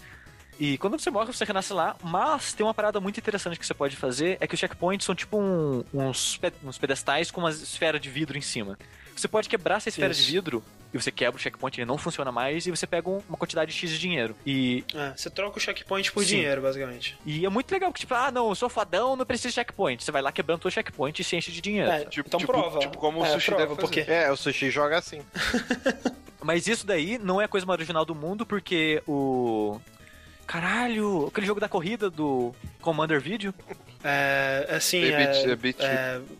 Beat Trip Runner. Sim, esse jogo já fazia isso, né? Você podia pular o checkpoint e Ah, você é? passava a fase de checkpoint. Ah, é verdade.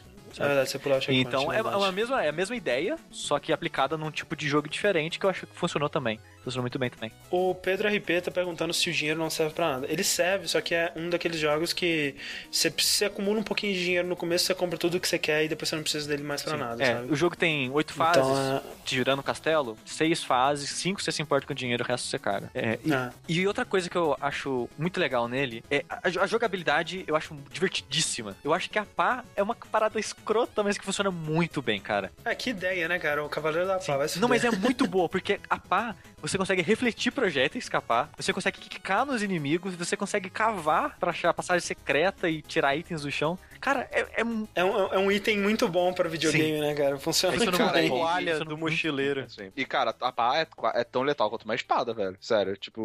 Assim, porra, Não, na cabeça eu ali. Bota no Dead. YouTube, pasadas na cara, você vai ver, No galera. Evil Dead, o Ash decapita a noiva dele com a pá. E a pá dele, que é, que é a Shovel Blade, Rick, ela é uma pá que ela tem aquele triângulo que você segura, né? Sim. Só que ao mesmo tempo ela tem aquele cabo de espada com a guarda, sabe? Cabo de espada. É muito legal. Uma vez eu tava é, é, enterrando um amiguinho meu na areia. Que Sabe, tipo, praia. Caraca, tá. Você foi, tipo, não era Kill Bill, não, né? Não, não, não, na, na, na praia, tipo, na, na areia. E aí eu fui usar uma pá e eu dei uma pasada no joelho dele, cara. Até hoje eu, eu, sim- sim me sinto mal. Decepou? Enfim. Não, ele ficou, foi pro hospital só, mas ficou de boa. Tava usando uma pá de Acho que- metal, assim. É, Nossa, tipo, cara. grande, assim, é verdade. Enfim, Shovel Knight. Shovel Knight. Assim, uma coisa que eu acho legal é, com o Shovel... Que eu acho legal, mas tem seus problemas também. É, é que ele... E, na verdade, eu acho que ele flerta com esse potencial, mas ele não executa esse potencial, que é o fato de que, ao contrário de Mega Man, ele... Os inimigos têm projeto, mas você é melee, Ah, né? isso, André, isso. É a coisa mais importante do jogo, que eu criei uma expectativa e me frustrei com a expectativa que eu criei em cima disso. Ô, cara, que bom, Sushi, porque eu achei que eu tava sozinho. Porque ele, ele, né, você pode refletir os projetos e tudo mais. E eu lembro no começo, na, na- acho que na fase do é, King Knight, né? Você encontra um cavaleiro muito interessante, que é um cavaleiro que tem um escudo, ele defende onde você ataca, né? Ele defende em cima, ele defende na frente, dependendo de onde você ataca, você tem que ficar mudando a posição e tudo mais, esperar ele atacar, talvez, e, dar uma, uma porrada momentos antes dele atacar, pra bater o ataque dele. E eu achei isso incrível, sabe? Até o próprio King Knight é uma, uma batalha muito legal Não, também. a, a, André, a- quando eu enfrentei o Black Knight, cara, eu achei lindo, lindo. É, o Black Knight sempre muito legal também. E a batalha con- con- contra o King Knight eu achei muito boa também. Eu senti que durante o resto do jogo, ele não aproveita esse potencial desse tipo de combate, que usa o, a- o, o fato de que você tem uma, uma, uma arma melee e não uma arma de projétil. Eu comentei isso no stream, eu acho que o Márcio deve lembrar que eu comentei isso com ele, porque ah, eu joguei a fase tutorial lá, e o chefe dela é o Black Knight, eu achei excelente, porque ela é totalmente baseada em respostas, né, de, de ataques que o inimigo faz. Ele, ele é um chefe que, onde você consegue prever os ataques dele e a sua vitória depende de você É. reagir aos ataques dele. Como um jogo chamado Dark Souls. Olha aí. Quando eu enfrentei Toca, ele, toca o tema eu falei, do Black caralho, Knight quando você enfrenta ele. Toca a música do Deep Purple. E quando eu tava enfrentando ele, eu falei, caralho, eles conseguiram é, traduzir o combate do Dark Souls pra um jogo 2D. E eu É. falei, caralho, esse jogo vai ser foda. Aí eu fui lá pra primeira fase que eu fui, é, quando você passa tutorial, tem duas fases que você pode ir, uma do, Knight, é, do King Knight e outra do é, Spectral Knight. A primeira que eu fui Spectral foi pro Spectral Knight, Knight, e foi lá, encontrei o chefe, aí eu morri pra ele três vezes. Ele é o que parece a morte do Sim, Castlevania, né? parece a morte do Castlevania. Na quarta vez, eu consegui matar ele, mas eu consegui matar pra aquele mesmo esquema do Dark Souls. Eu vi a ação que ele ia fazer, eu contra-atacava. Ele foi na minha direção, pulava o ataque batia nele. E foi toda baseada em contra-ataque. E aí nessa fase eu tinha deixado coisas pra trás, voltei nela, logo em seguida eu terminei, já entrei nela de novo. Aí eu passei a fase inteira é, sem morrer e cheguei e matei o chefe sem tomar um dano. Eu falei, caralho, esse jogo conseguiu. Ele conseguiu me ensinar a jogar ele, sabe? Tipo, É. e, o- o chefe é todo baseado nisso, de, de em resposta de ataque do cara. Ele, eu vi o braço dele mexendo, peraí, vai fazer aquele ataque, pulei o ataque, acertei ele. E tipo, é toda essa dinâmica de, de contra-ataque ataque, sabe? De um combate mais defensivo que o Dark Souls tem, que eu, que eu amo. E eu fiquei muito, muito, muito empolgado com isso. Eu fui pra fase do, do King Knight e é o mesmo esquema, sabe? O King Knight, ele também é bem previsível as coisas que ele vai fazer. E ele é bem fácil você contra-atacar ele. E tem, e tem esse Cavaleiro do Escudo, que é muito sim, legal. sim, o etc. Cavaleiro do Escudo eu acho excelente. E ele tem uma variação né, em todas Ah. as fases do jogo, praticamente, né? Sim, sim, é e, verdade. tipo, então, os, os três primeiros chefes do jogo são, foram baseados nesse esquema, né? Que o, seu personagem ele ataca corpo a corpo, então e eu tenho que me adaptar ao combate corpo a corpo dele, né? E os três primeiros chefes conseguiram Uhum. e eu. E eu fiquei maluco quando eu terminei essas três primeiras fases. Só que, para as outras fases, eles meio que desconsideram, parece que eles esquecem isso e viram Mega Man, como se tivesse É. projétil, sabe? Os chefes são um carnaval. Eu, tipo, adoro Mega Man. É um cara Eu- pulando pra todo mundo eu- lado. eu Sim. amo Mega Man de Nintendinho e tudo mais. Só que eu só consigo matar os chefes com os, com os pontos fracos dele, porque eu sempre achei um carnaval as lutas. E porque você tem um projeto, você pode ficar de longe, você não precisa chegar e pular na cabeça dele, né? E eu sinto que os outros chefes do, do Shovel Knight viram um carnaval, sabe? É tiro, e eles são rápidos, e eles pulam, e ele joga coisa. Nossa, é sempre um carnaval, é sempre um inferno pra mim, sabe? Sim. É, eu acho que é, realmente esse, ele tem esse problema com o design das fases. É, eu sinto que ele ele, ele flerta, isso que eu falei, ele, ele, ele, por um momento ele considera ser um jogo mais focado em melee, como deveria ter sido, é, e eu sinto que ele abandona isso em prol de fazer um jogo mais tipo Mega Man, é, no sentido de que talvez se o jogo ele fosse tivesse um pace mais lento, mais metódico, como por exemplo Dark Souls, ou vamos citar outro jogo Ninja Gaiden, ele talvez pudesse aproveitar melhor essa parte do, do melee, de ter batalhas mais estratégicas e tudo mais. Acho que ele ser tão rápido com- como ele é e não levar em consideração tanto assim as suas habilidades eh, em relação às do inimigo, né, para criar situações de combate interessantes, eu acho que é um problema. Outro problema que eu acho que é muito grave é o fato de que muito do desafio dele acaba sendo situações de morte instantânea. De ou você cair Sim, sim. num buraco, ou de você morrer no espinho. E, tipo, sei lá, 80% das minhas mortes foram morrendo, caindo no buraco. Isso pra mim não é Você interessante, tem sabe? muita vida, muita, muita, muita vida. Você consegue tomar muito dano, e o jogo te dá cura com muita frequência. Não, e a porra dos dois cálices lá, velho. Sim, é. Tipo assim, no, no momento, no momento onde ele deveria ser desafiador, que é numa batalha mais estratégica com um chefe ou contra um inimigo difícil, foda-se, você tem vida pra dar com rodo. Quando é uma, uma, uma parte de plataforma que deveria ser algo, né, se eu tô passando aqui, é, é um inferno, porque você tá caindo, batendo no espinho, morrendo pra caralho. Então, assim, eu, eu, eu fico mal, sabe, porque é, eu zerei ele é, e eu, foi é um jogo que eu tentei amar, mas que eu não consegui amar. Eu gostei do jogo, mas eu não consegui amar ele por causa desses Sim. problemas. Eu, no fim das contas, eu não, não consegui gostar tanto assim dele. Sim, eu, que eu é gostei pena, muito. queria. mim, também é um dos jogos favoritos do jogo do ano, pra mim, até o momento. Tem muito jogo pra sair, né? Vamos ver como é que vai terminar. Aham. Mas eu, eu gostei muito. Tipo, é foda porque ele só não é tão bom por causa da expectativa que eu criei, ou que ele criou em mim, Que ele criou, é e ele não alimentou essa expectativa. E ele, em vez de ser Uhum. 10, ficou 9 pra mim, sabe? Por causa disso. Mas eu ainda achei ele um excelente jogo, com uma excelente trilha sonora, extremamente Mas divertido. tem muita coisa boa. Ah, E coisa uma boa. coisa que eu acho muito legal, André, que no fim de cada fase você acampa. Isso. Eu- E você pode Sim, sonhar, eu né? acho isso um detalhe tão, tão foda, sabe? Porque a fase é bem grande. Cada fase, sei lá, 20 minutos, meia hora, dependendo do quanto você vai morrer nela. E quando você termina a fase, mostra ele sentado, é, encostado num tronco, assim, com a fogueira acesa, e dorme, sabe? Tipo, ah, acabou a aventura e passou a fase e foi descansar, sabe? Tipo Golden Axe. Golden Axe tem isso? Golden É. Axe. Tem, você, você dormia, aí apareciam uns gnominhos, você tava roubar sua magia, você tinha que dar porrada neles. Cara, mas eu acho um momento muito É. legal, sabe? Isso. E tipo, Muito legal. E o sonho eu também acho Sim. legal, né? Ele sonhando com a, com a Shield Knight, tentando salvar ela e tudo mais. Que, que chega a ser, tipo, meio emocionante, E, né? e aquilo, eu não lembro quem comentou isso. Acho que foi o Patrick do Giant Bomb. Ele falou: Eu me importei mais com a história do Shovel Knight que eu me importei com o Watch Dogs. Eu não joguei Watch Dogs pra dizer isso, mas eu esses momentos dele sonhando com ela e pensando nela e tudo mais me fez perceber, caralho, ele realmente se importa muito com ela, né, cara? E me fez me importar com o personagem com a história, sabe? Total, e, e, e, pô, todo o lance dele, do Black Knight, né, no final, Sim. com a Enchantress lá, é um desfecho muito legal do, do jogo, eu gostei Sim. muito, assim, a história é muito simplesinha, dessa mas bacana, sabe? Muito simples, muito bacana. Maravilha, Shovel Knight, é isso aí. Então agora chegamos na metade do nosso podcast. Mentira, gente. pegar a fralda. Vou pegar a fralda. Olha a Eu cara de terror, olha a cara de terror do Márcio. reserva aqui pra me substituir. Caralho, uma da manhã, gente, eu tenho que editar isso daí. Ah, vocês Gente, que muito falando. obrigado. Não, mas tem que falar mesmo. Jogonauts tem que falar. Muito obrigado a todos que estão aqui conosco, não assistindo o Evo, né? Curtindo aqui esse vértice especial de joguinhos. Muito obrigado, Márcio, que agora vai ter um caso de amor com o banheiro dele. Eu vou ter um caso de E- amor com a minha pizza agora.